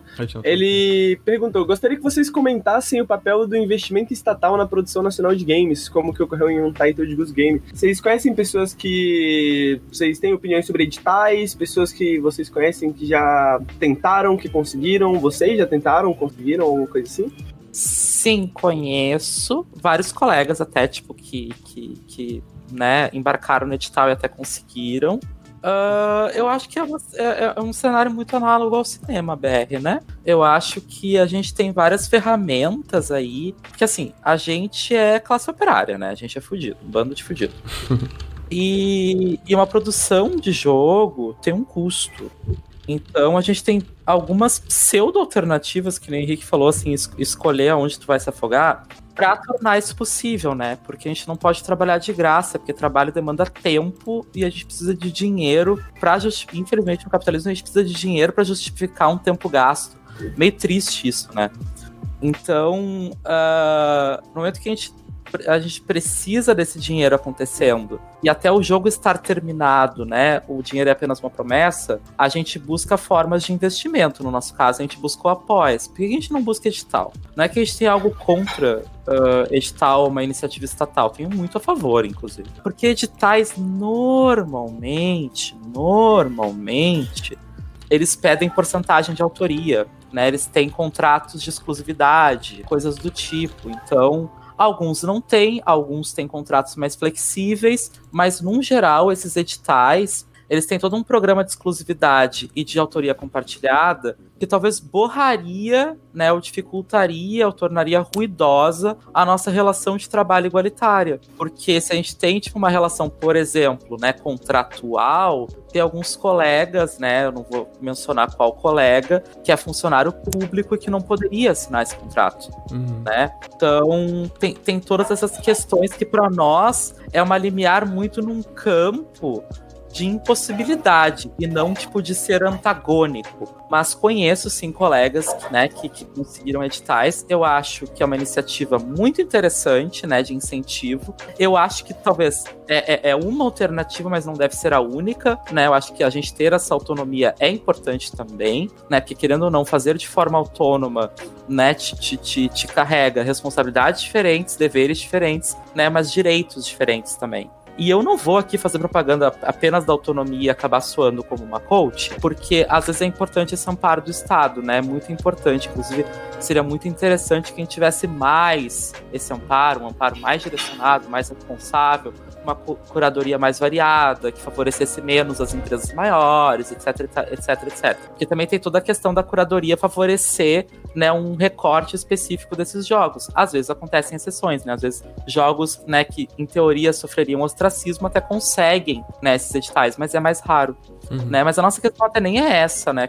A tenteada é livre a nossa questão cai muito mais na questão da autoria. A gente não quer, em momento nenhum, abdicar da autoria do nosso trabalho. Porque como a gente é completamente pró-pirataria, né? A gente é pró-pirataria do nosso próprio trabalho. Então, se a gente tivesse que abdicar de parte da autoria e fizesse propaganda da pirataria do nosso trabalho, a gente poderia ser processado. Uhum. Então, por essas e outras questões, muito dos nossos paradigmas éticos e da nossa própria bússola moral, né, que eu não quero abdicar, que a gente não quer abdicar, para nós o edital se torna inviável, porque eu vou continuar militando para pirataria, eu vou continuar militando que o nosso jogo uh, seja de uma autoria mais coletiva, que possa ter as fanarts de maneira livre, né, que ninguém precise me uh, me pagar ou pagar pro Estado, né, uma parcela para poder streamar o jogo, que agora no Twitch tem, né, uma série de novas regras, né, e para alguns jogos vai ter uma série de embargos. Talvez se o jogo depende do edital que fosse, teria esse embargo e não seria da nossa parte. Então, o Apoia-se não impõe esse embargo. Ele é um apoio coletivo, ele é um apoio autônomo. Né? Então, assim, o embargo que ele coloca é uma alienação de 30% do valor, que é bem salgado, mas ele te está comprando uma liberdade interessante que tu consiga uh, viver esse videogame de forma mais aberta. E uma outra pergunta que o Abacateiras mandou, ele perguntou: vocês fazem ou pensam em fazer um tipo de game jam, alguma forma de iniciar mais pessoas no mundo da criação de joguinhos? Eu queria até adicionar essa pergunta. É, vocês já participaram de game jams? É, isso foi relevante para vocês de alguma forma? Vocês gostam de game jams? Cara, eu, eu entrei muito nessa com o bem feito. Eu ainda não, não, participei de nenhuma game jam. Eu tenho muito interesse, muito vontade de entrar numa do Bitsy. Hum. Porque o Bitsy é tipo uma puta plataforma fácil de, de tu entender, ela é acessível, ela é simples, um jogo bonito pra cacete. E o tempo dela eu acho que é tipo também bem, bem legal de tu trabalhar no jogo. Se não me engano, ela é tipo uma, uma, duas semanas e eu acho que tipo, um dos problemas que a gente tem com, com Game Jam é Game Jam, que é tipo, ah, tu tem três horas aí, tu faz o jogo aí. E tipo, morre, vira noite e injeta cafeína e faz um crunch louco e se prepara porque tu vai trabalhar assim na indústria. E tipo, bah, isso não, não te leva a lugar nenhum, não te leva a desenvolver nada, uh, não, não, não te abre criativamente, ele tipo fecha para um mercado só. É um treino pro crunch, né? Preparatório. É, Exatamente. Acho engraçado tu falou isso, porque eu, quando eu, é, o Sonar, né, eu tinha esse podcast de entrevista que no fim a gente faz as entrevistas agora ao vivo aqui e tal, mas eu tava conversando com a Mora e com o Pedro, que é o pessoal que participou da, da, da Mini Boss, participou do Celeste também e tal, né? E a Mora falou, ela, cara, e aí tem essas Game Jam que é tipo, sei lá, 48 horas diretaço. Pra mim, não faz sentido, sabe? O legal de uma game de trabalhar é trabalhar no teu conforto. Tipo, às vezes aumenta um pouco a, a, deadline, ou sei lá, faz mais, tipo, não incentiva um comportamento que já é tão tóxico e, e prejudica tanta gente dentro da indústria, né? É, eu, eu, eu não sou dev, para deixar claro, né? Mas eu fiz design de jogos e eu participei de Games Jams. E as duas que eu participei era a mesma coisa. Era, tipo, correria, loucurada. No final eu tava, tipo, cara, não, não aguentava em pé de cansado que eu tava. E. Sim, o jogo ficou legal. Foi uma experiência. Foi uma, eu vou falar que é boa, foi uma experiência. Ponto, assim, sabe? mas, assim, aprendi coisas sobre desenvolvimento, claro, mas, tipo assim, no final tinha hora que a gente tava ali trabalhando em cima, cara, que era tipo três horas para fazer uma coisa que se eu tivesse descansado, qualquer um, sei lá, faria em meia hora, sabe? Só que três horas porque tu ficava errando e, enfim, é, é, é, eu acho que Game Jam é uma coisa muito legal, mas a ideia de ser uma Game Jam super corrida eu não, eu não, não entendo, tá ligado? Também, assim. Como alguém que não trabalha profissionalmente nisso, né, obviamente. Não, eu acho que não. Tu não precisa. Uh, como é que se chama? Pra mim. Uh, como é que eu vou definir isso?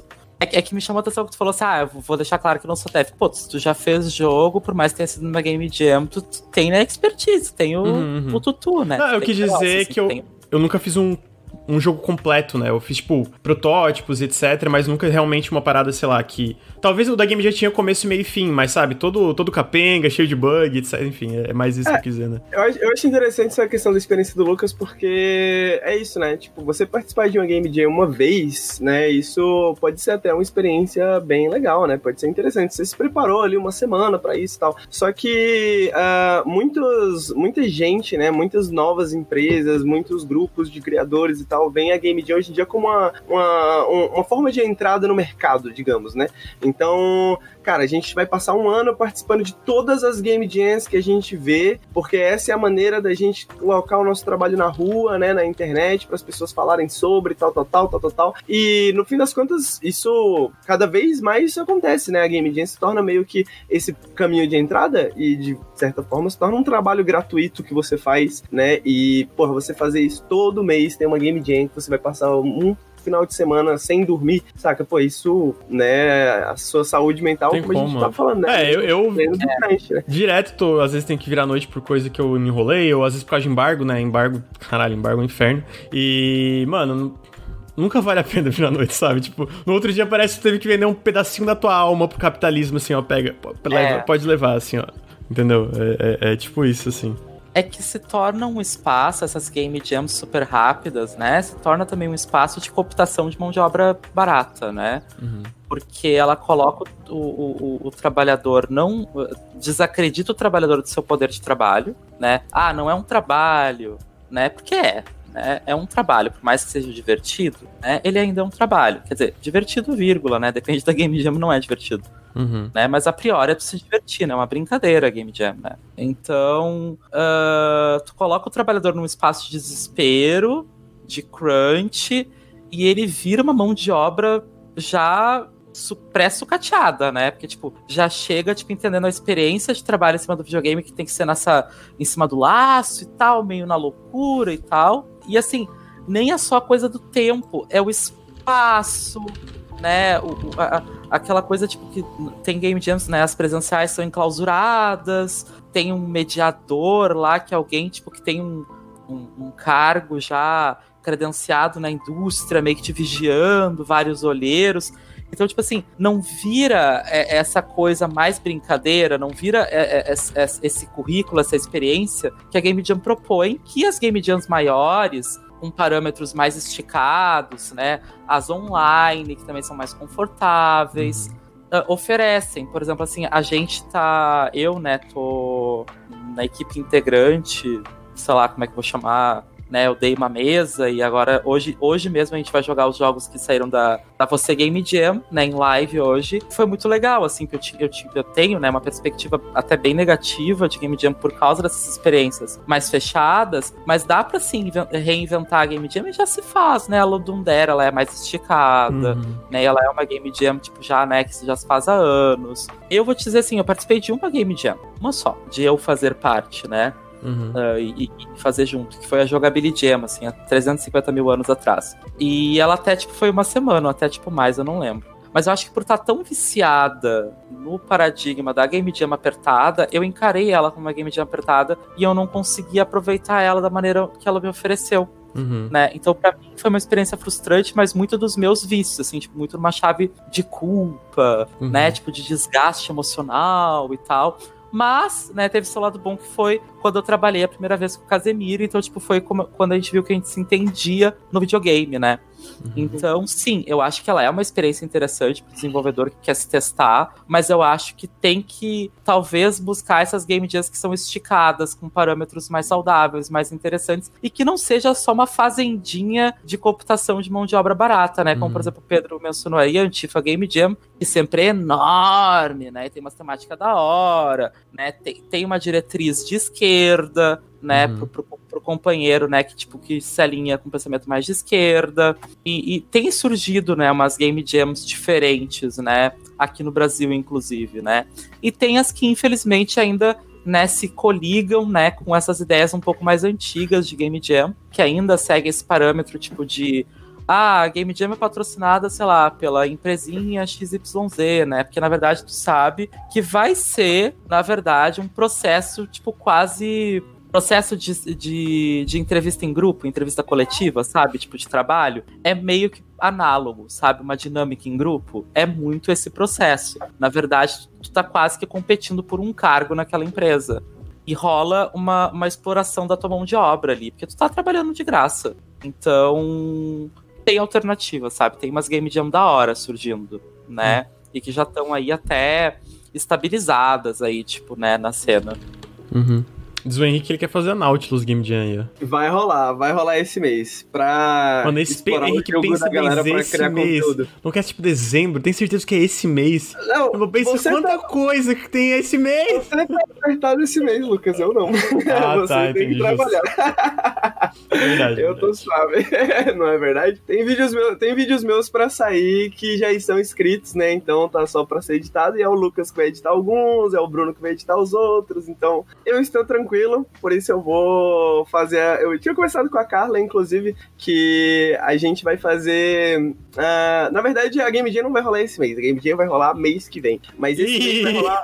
Não, ó, escuta só, escuta só, chat, escuta lá.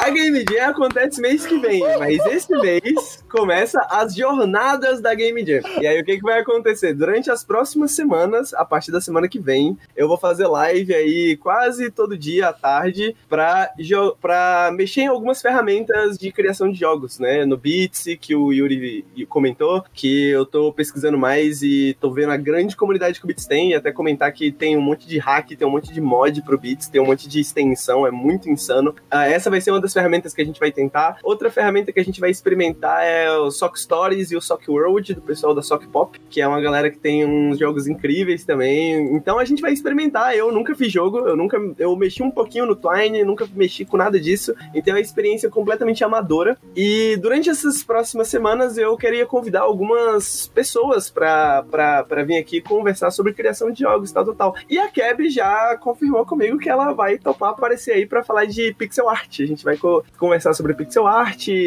é, a criação de sprites e toda essa questão. Então, bom, eu estou animado e nervoso. então, mas aguardem, chat. Vai dar certo. Vai rolar. Aguardem. a partir da semana que vem, ok? Ok? Ok. tá bom, Lucas?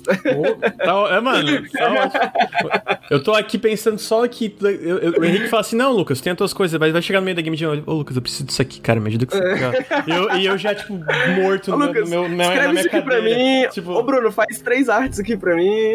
pra usar uma vez. Cara, o, o, Henrique começou um quadro de Game Jam, fez o Bruno montar toda uma parada, ele fez. Speedrun, um, speedrun. Um, é, speedrun. E fez uma live e nunca mais usou nada. Mas vai voltar, vai voltar. Enfim, histórias aí, né? Histórias. Também vai voltar. Bom, gente, eu queria agradecer a, a Kev, queria agradecer o Yuri por terem acordado cedo. No caso da Kev, eu acho que nem dormiu direito, né, Kev?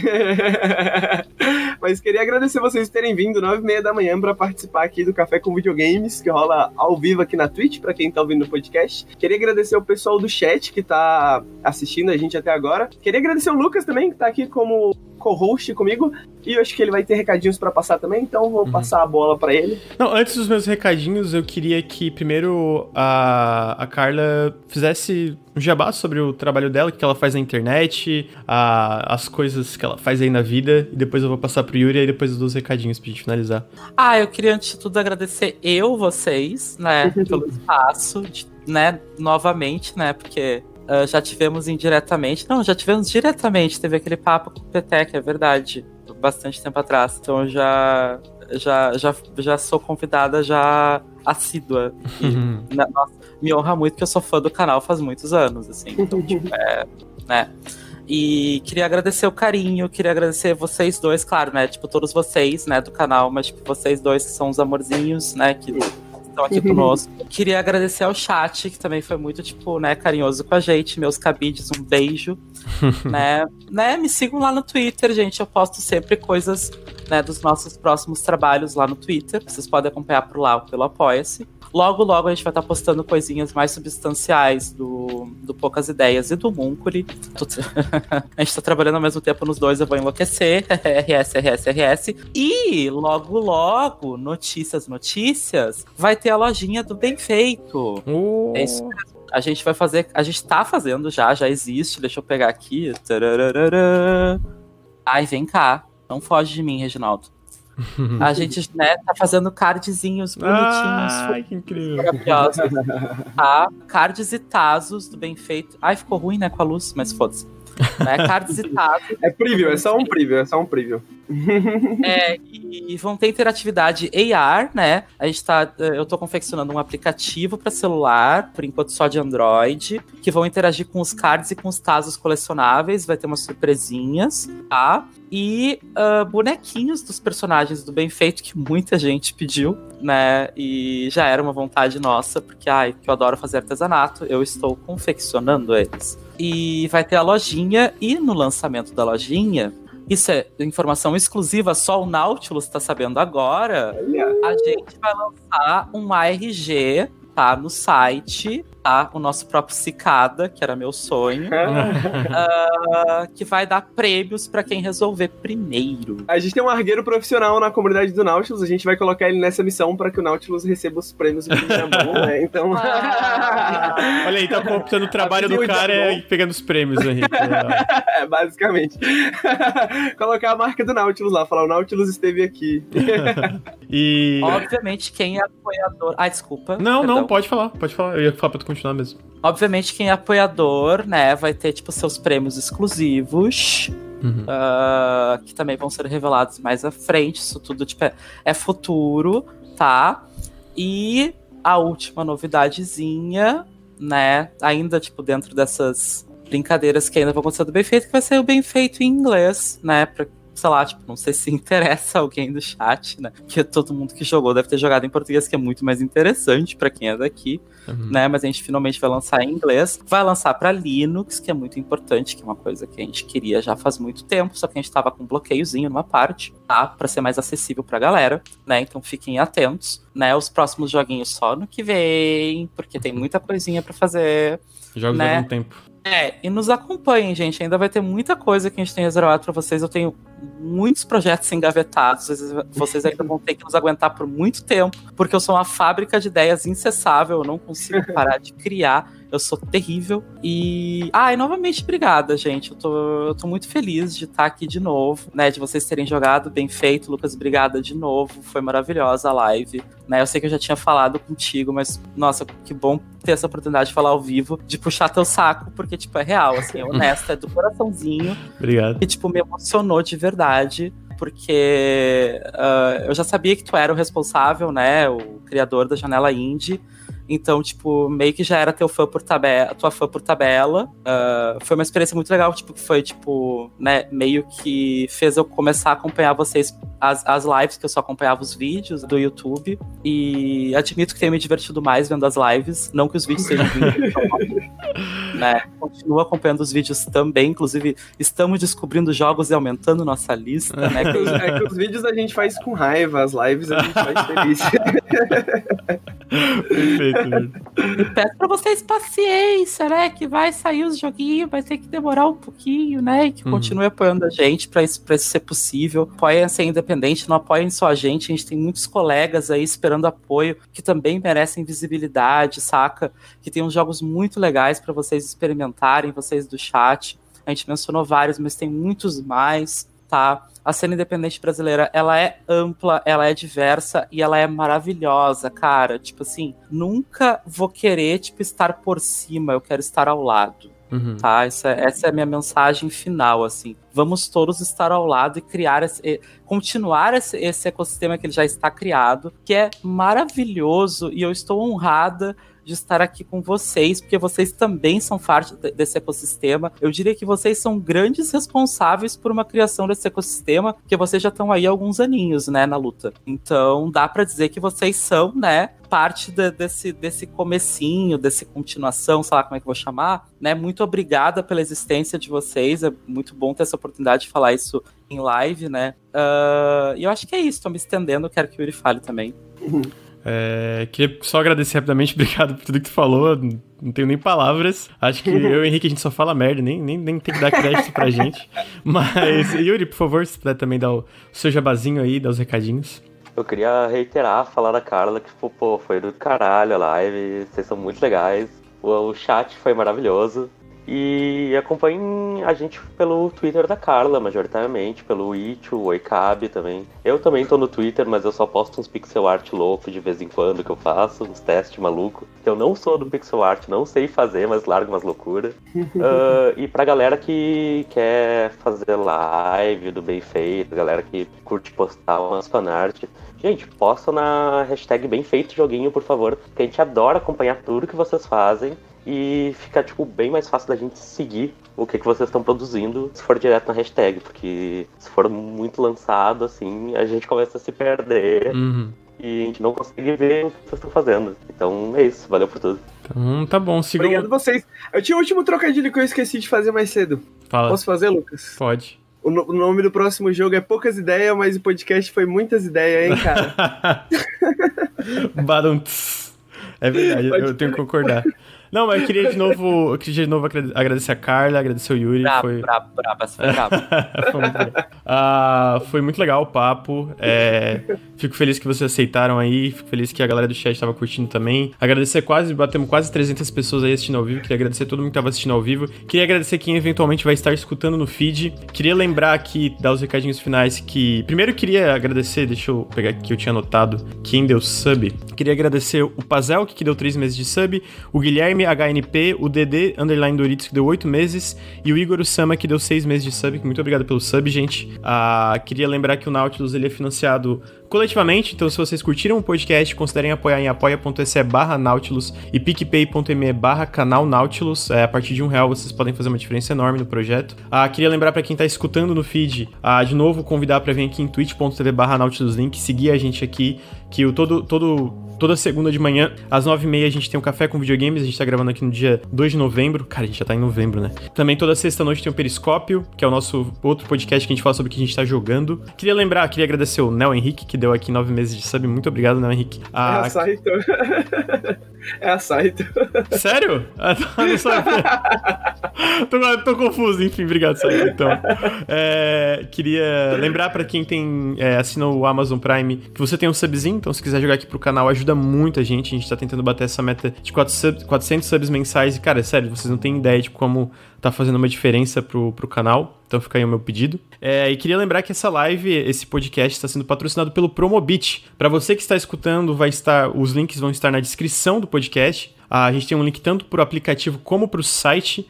É, o Promobit é uma comunidade de promoções, então, para quem tá vendo ao vivo, exclamação Promobit tem os links. O Promobit é uma comunidade de promoções onde a galera pode ir lá falar: ah, aqui eu vi um PlayStation promoção, eu vi um PC, uma peça de PC, vi uma cadeira, vi qualquer coisa que seja. É, e tem o, o Promobit tem uma curadoria dentro do site que checa promoção por promoção para ter certeza que é seguro e que é uma promoção real. Então, tipo assim, é um site muito bom para vocês que estão procurando desconto no geral, sejam de jogos ou de outras coisas que, sei lá, vocês se mudaram, precisam de coisas para sua casa, também tem, tem tudo lá no Promobit. E é um site que eu uso, é um site que eu sei que o Henrique usa, já peguei coisa lá em desconto. Se vocês baixam o aplicativo, vocês botam lá, pô, mano, eu quero saber quando que vai ter um desconto desse joguinho aqui, tal, tal, tal, esse exclusivo no final da geração que eu tava procurando por um preço barato. Ele vai dar uma notificação falando que vai ter um preço, tá, um precinho top. Já teve PlayStation por menos de 4 mil reais, PlayStation 5 por menos de 4 mil reais lá no Promobit aparecendo, essas promoção relâmpago. Cara, é um aplicativo muito bom e eles estão ajudando demais a gente, eles ajudam canais independentes, estão ajudando a gente a criar o nosso conteúdo aqui, estão patrocinando a gente por dois meses.